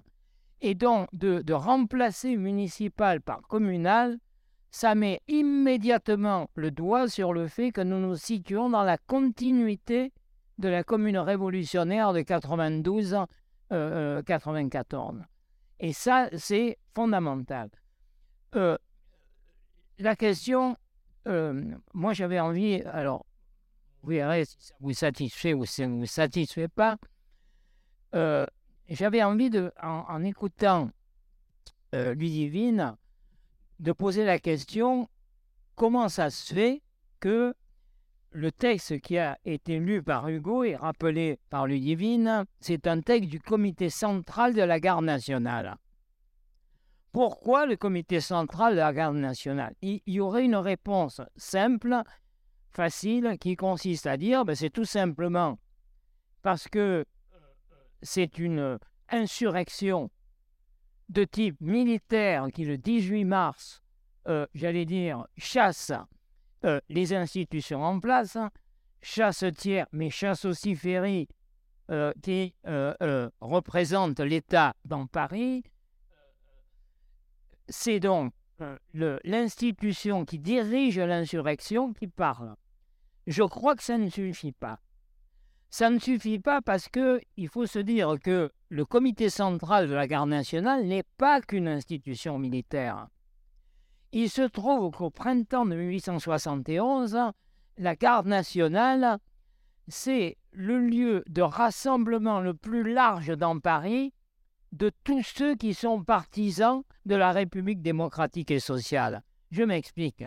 Tu, as fort bien montré ce, moment de septembre 70. Il y a un soulèvement à Paris qui aboutit à, pas seulement à Paris, mais à Lyon, à Marseille, etc., qui aboutit à l'abolition de l'Empire. Mais ceux qui tirent les marrons du feu, comme en 1848, le 4 septembre, c'est la partie, j'allais dire, la plus bourgeoise la plus modérée du Parti républicain. La partie gauche, les tenants de la République démocratique et sociale, ils sont marginalisés. Et tout ce qui se passe entre septembre 70 et le 18 mars 1871, c'est la bataille acharnée de ces tenants de la République démocratique et sociale pour faire valoir l'idée que si la République veut s'imposer définitivement en France, elle ne peut pas être une demi-république, mais une, république pleinement républicaine, donc démocratique et sociale. Sauf qu'il y a un problème. C'est que pendant toute cette période, il y a en permanence un mouvement d'en bas par les clubs, par euh, nationale, etc. Sauf qu'il y a un problème, qui est que euh, avec le temps qui passe, euh, il y a toujours cette poussée d'en bas, j'allais dire des révolutionnaires qui s'expriment jusqu'à l'insurrection d'octobre blanquiste. Mais force est de constater que toutes ces tentatives échouent d'une part, et que d'autre part, quand il y a des élections, ces élections ne sont pas si faciles, ne sont pas à ce point favorables à la partie la plus radicale, j'allais dire, du Parti républicain. Et là, on retrouve la question de Varlin. Et moi, Varlin m'intéresse énormément comme toi. Je le trouve passionnant. Pour quelle raison? Varlin, c'est l'homme de l'international, la section de l'international. L'international qui entre la section française de l'international qui entreprend n'est pas seulement un parti, comme euh, on le conçoit aujourd'hui la section française de l'international, son noyau, ce sont des chambres syndicales. Et donc, c'est quelque chose qui est une sorte de fusion entre le social et le politique, dont on pourrait presque dire c'est un parti travailliste, mais un parti travailliste très à gauche révolutionnaire, et pas, euh, voilà, Varlin, voilà, mais Varlin est l'homme de ça. Or, que fait la section de l'international?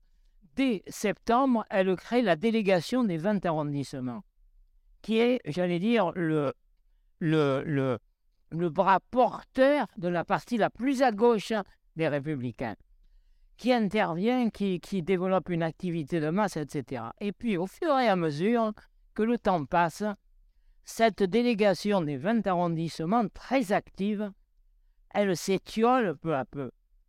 Ce qui fait que au début de l'année 1871, au bout de quelques semaines, les internationaux se détachent de la délégation euh, des 20 arrondissements, non pas parce qu'ils sont en désaccord, mais parce qu'ils sentent que, on va le dire d'une autre manière, avec notre langage à nous, les masses ne sont pas là.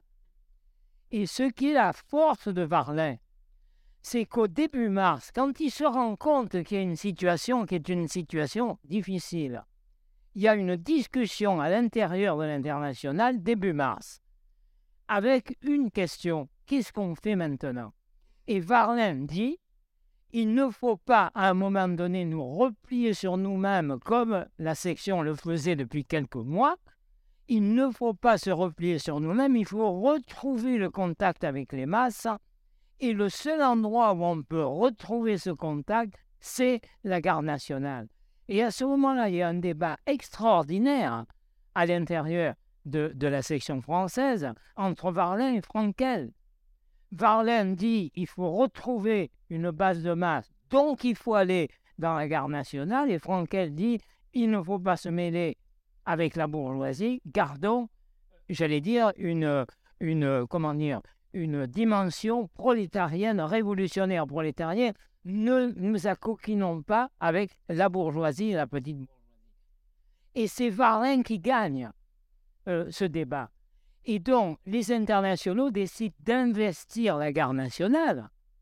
Et ça aboutit au fait suivant, ils investissent la garde nationale. Donc, quand est élu le comité central de la garde nationale, ce doit être le 15 ou le 16, les internationaux ont la moitié des sièges.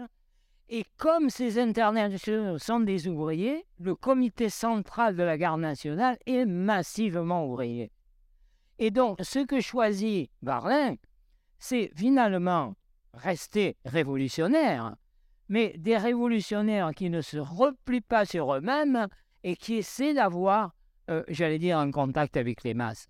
Et ce qui fait que dans un premier temps, à l'intérieur de Paris, les élections sur cette base-là permettent à l'Assemblée communale d'exprimer réellement à la fois, j'allais dire, le, caractère populaire de Paris. Cette assemblée, pour la première fois de l'histoire, est à l'image de la population parisienne, d'une part, et d'autre part, alors que la partie la plus à gauche était marginalisée, elle devient centrale dans la gestion communale.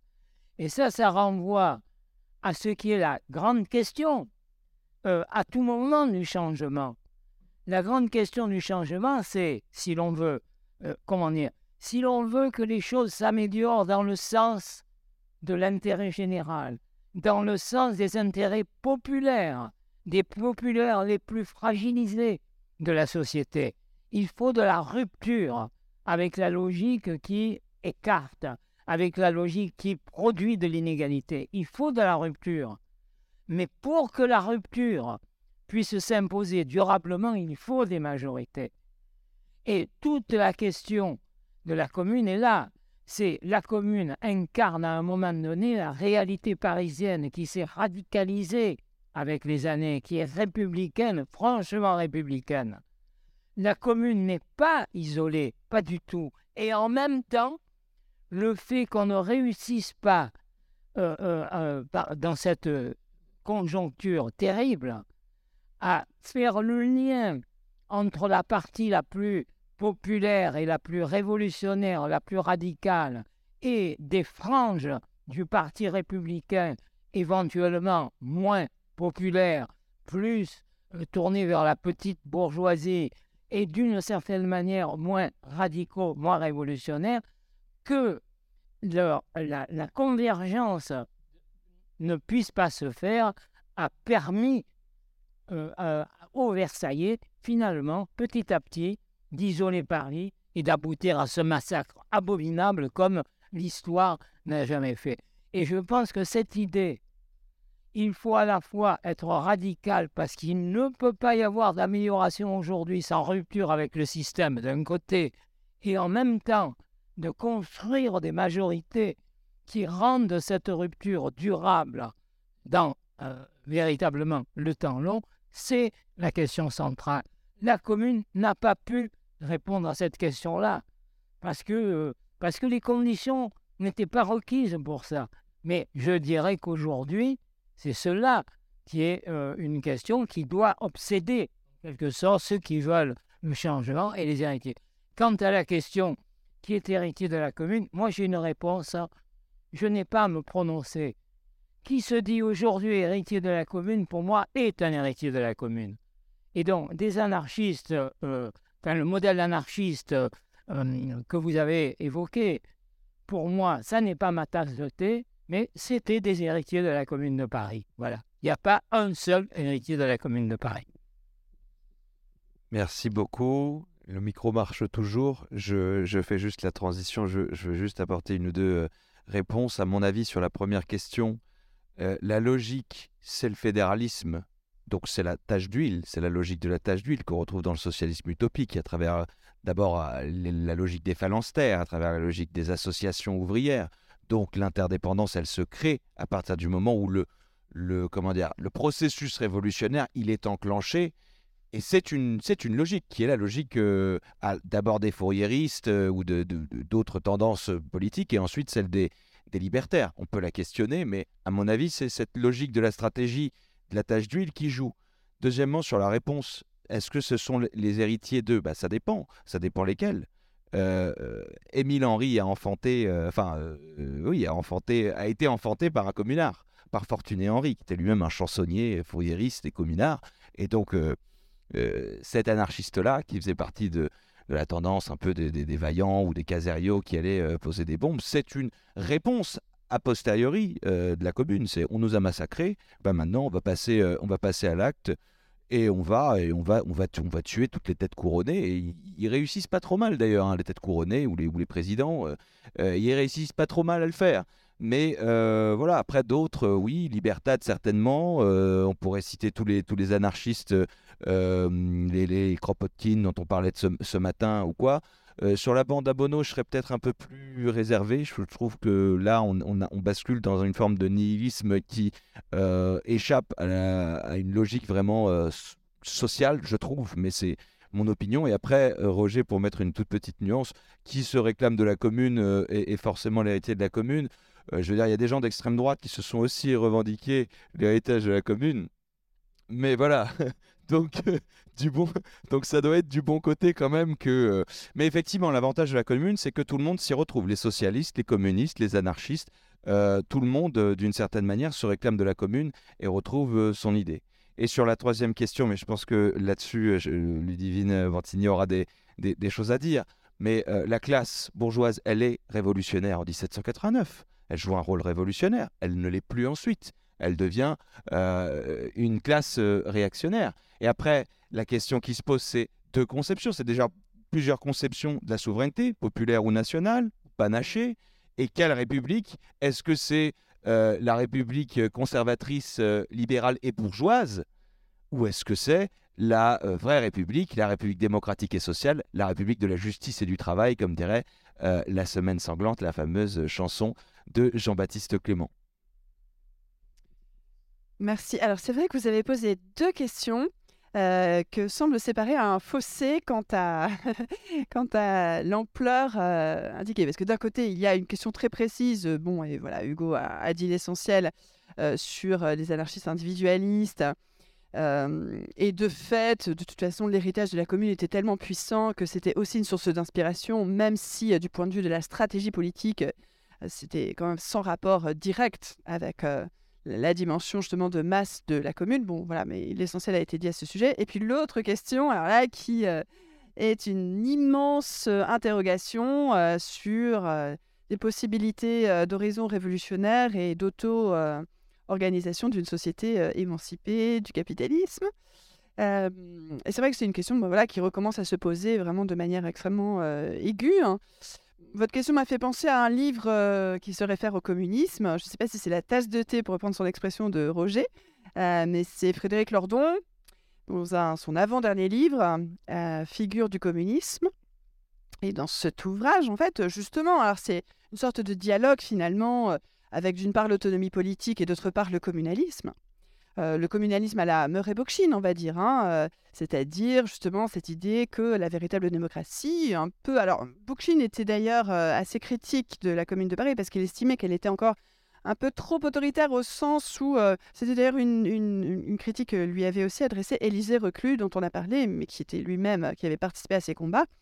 Mais avec l'idée quand même que le communalisme aux yeux de Bookchin devait aller plus loin que la commune, c'est-à-dire accorder encore bien davantage d'importance euh, aux assemblées euh, de la base, donc des assemblées dans les quartiers, euh, dans les lieux de travail, etc., qui auraient mandaté des délégués, et non pas sous la forme d'une élection comme l'a fait ce qui a fini par devenir la commune de Paris. Et donc, dans cette discussion au sein de l'ouvrage Figure du communisme avec euh, les autonomes d'une part et d'autre part les communalistes euh, à Murray-Bookchin, justement, euh, Frédéric Lordon soulève la question que vous posez également, c'est-à-dire la question au fond des échelles pour ce qui concerne la production. Parce que si on en reste à une échelle extrêmement localisée, comme ce serait le cas avec le communalisme, eh bien, voilà, ce que, dit Frédéric Lordon plus précisément, c'est comment non pas seulement produire de la production, mais produire les moyens de production. Fabriquer, en fait, avec donc quel, quelles ressources, quels matériaux, etc. Bon, alors c'est vrai que sous, à l'époque de la Commune de Paris, la question se posait éminemment moins euh, qu'aujourd'hui, puisqu'il y avait beaucoup moins ce système d'inter- d'interdépendance euh, globalisée. Euh, mais justement, en fait, la, réponse quand même, elle n'est pas si lunaire, utopique. voilà, non, je pense que quand même, bah, déjà, par la relocalisation des productions d'une part et d'autre part la nécessité de fédérer différentes échelles, c'est-à-dire de, de concentrer le pouvoir le plus possible là où on vit, on habite, où on existe, où on produit, où euh, voilà, on, on sème, où on se voilà, comment? Consomme aussi, mais comme j'aime pas beaucoup le mot, mais oui, si vous voulez. Moi, je disais qu'on sème, mais vous pouvez dire qu'on consomme aussi, je suis d'accord. Euh, mais voilà, donc voilà, plus cette échelle locale pourrait être euh, euh, intensifiée, plus la démocratie aura de chances d'être elle-même dense et intense. Euh, mais il faut pouvoir penser des échelles. Et du coup, il faut quand même réfléchir à une démocratie. Alors, on va le dire, hein, je ne sais pas si la caméra tourne toujours, mais tant pis. Démocratie des soviets. Alors, je ne me fais pas l'avocate. Ouh là là, qu'est-ce que j'ai dit?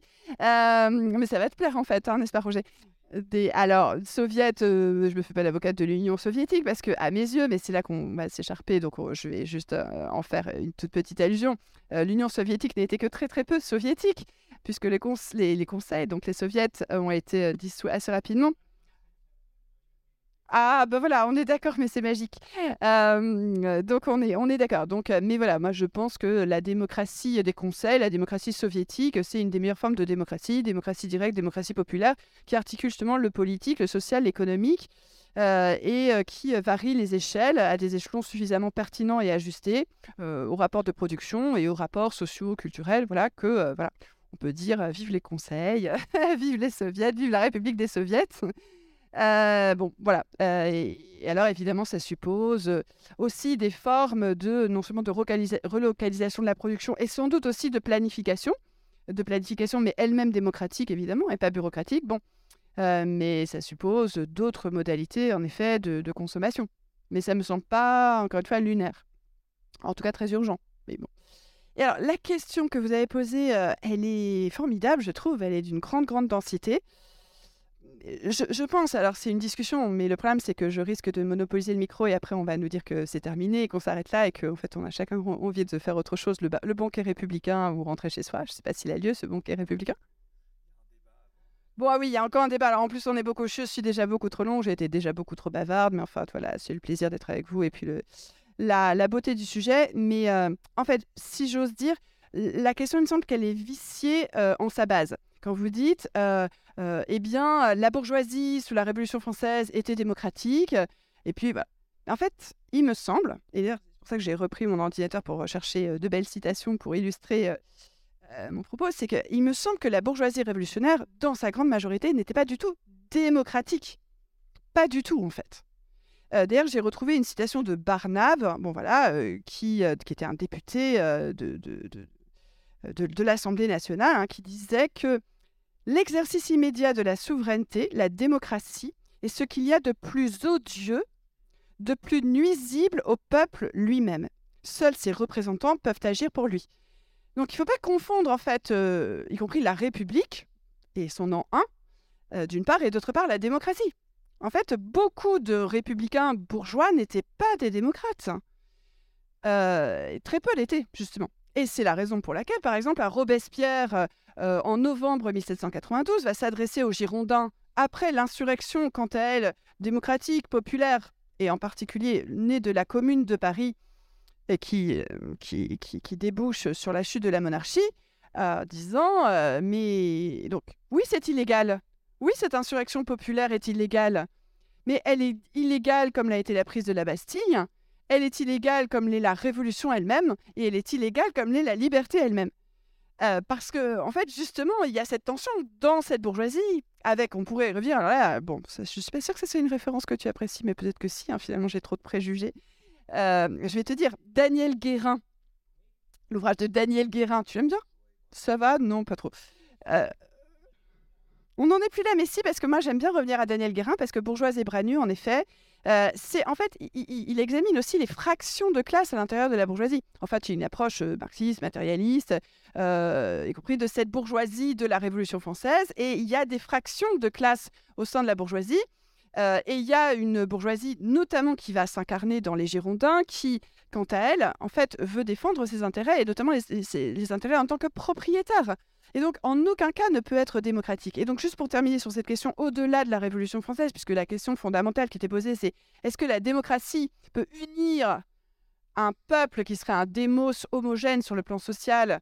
Alors là, je repasse, juste avant de, parler du présent, mais je repasse par 1848 et George Sand, parce que là, on en a parlé sous son aspect euh, extrêmement euh, euh, réactionnaire en 1871, mais en 1848, elle dit, au moment des élections d'avril 1848, euh, donc voilà, de, les premières élections au suffrage dit universel masculin, si en fait ces élections ne vont pas le sens dans le sens de la révolution, ne vont pas le sens dans le sens pardon d'une république justement sociale universelle, d'une république véritablement populaire et démocratique, alors cette, euh, cette assemblée portée par les élections euh, n'aura pas de légitimité et il sera légitime en fait de redresser des barricades. Parce qu'à ses yeux, en fait, ça sera une démocratie complètement amputée avec une bourgeoisie et une- voilà, des notables de manière générale qui auront pu conduire quasiment par la main euh, les électeurs, comme euh, le fait Tocqueville et qu'il décrit dans son très très célèbre texte comment en fait on a voté comment il a incité ces gens dans la, ville, le, village de Tocqueville, voilà, à ne pas à ne surtout pas s'adresser aux gens de la ville. euh, voilà, il fallait pas se, il fa- il fallait pas se laisser corrompre. Il fallait voter comme les notables in- incitaient de voter incité de voter. Et donc ça pose une immense question que soulevait aussi Blanqui à ce moment-là, euh, une immense question sur la démocratie. Est-ce qu'il suffit de mettre un bulletin de vote? Quand la population euh, n'est pas prête, quand justement il n'y a pas encore forcément d'égalité entre population et peuple, quand il y a une population au sens social et démographique, mais pas, une, mais pas un peuple au sens d'une catégorie politique agissante et consciente d'elle-même, euh, alors euh, peut-être que c'est pas encore le moment du suffrage universel. Peut-être que la véritable démocratie, et là on revient au soviet et au conseil, peut-être que la véritable démocratie, c'est la démocratie à partir du moment où ce peuple, il peut délibérer. Et que donc la démocratie, c'est une démocratie directe où ah, si on se décide de former un comité, là un conseil, qu'on va discuter véritablement du bien commun, alors on aura véritablement la possibilité de décider individuellement et collectivement en toute connaissance de cause, en toute connaissance du sujet euh, avec, voilà, à l'issue d'une délibération qui aura fait preuve de notre intelligence individuelle et collective. Mais si la démocratie consiste à mettre un bulletin de vote euh, dans une urne, et en plus il n'y avait même pas d'isoloir à l'époque, je vous passe, euh, eh bien c'est une démocratie particulièrement étriquée et amputée, et donc une grande partie de la bourgeoisie veut bien de cette forme-là, mais elle ne veut absolument pas d'une démocratie qui serait une démocratie véritablement populaire. Et donc, euh, voilà, pour, pour conclure sur cette question, mais évidemment, euh, c'est un sujet tellement immense, c'est tellement politique, tellement idéologique, hein, au sens fort du terme, que ce serait trop facile de, finir comme si c'était une parole de vérité. Mais en fait, pour répondre à votre question, non, je ne pense pas euh, que les possédants euh, puissent vouloir une, démocratie vraie. Je ne pense pas, parce que la démocratie vraie, comme on l'a montré à propos de la commune, elle suppose une démocratie à tous les étages. Elle suppose qu'on ait vraiment euh, qu'on ait la maîtrise de nos existences dans le travail, dans, notre quotidien, dans la, production. Et on ne décide pas de la production. Et on ne décide pas de nos conditions de travail. À partir du moment où il y a une propriété privée des moyens de production et des formes d'exploitation et des formes de spoliation, nous, n- nous n'avons qu'une démocratie euh, amputée de ce qui fait l'essentiel de nos vies. Euh, une véritable démocratie, ce serait une démocratie où justement on peut aussi décider à l'échelle des unités de production, des, unités de travail, de la manière dont on organise ce travail. Et je ne crois pas du tout que ce soit dans l'intérêt des possédants de le faire. Et donc ça pose une immense question aussi euh, sur les échelles, mais aussi sur euh, quel espace peut véritablement être démocratique. Et moi, pour tout vous dire, je suis de plus en plus sceptique sur l'idée que cet espace pourrait être euh, une nation. Parce que dans une nation, il y a trop d'hétérogénéité sociale, économique et politique et que, dès lors, comme l'a montré la commune, la commune a fait sécession. Elle a fait sécession. Euh, voilà, elle a voulu organiser une autre forme de territorialité euh, avec ce confédéralisme démocratique. Bon. Et donc, c'est vraiment une question majeure et je vous remercie en fait vraiment d'avoir posé cette interrogation parce que, parce qu'elle nous conduit vers des abîmes à la fois de doute, mais aussi d'espoir, d'alternative. Bien, merci beaucoup. On conclura donc sur cette question. Sommes-nous dans un système démocratique ou dans une oligarchie élective? Euh, Vous avez évidemment 5 heures pour rédiger votre... 6 heures, d'accord. On va, partir sur un format plus agrégation. Euh, voilà, merci, merci évidemment, euh, merci Roger, merci Ludivine pour ces, pour ces interventions.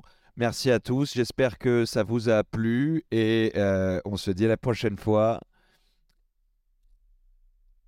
Et n'oubliez pas, je vais conclure de manière très peu objective, mais puisque c'est la fin de journée. Vive la commune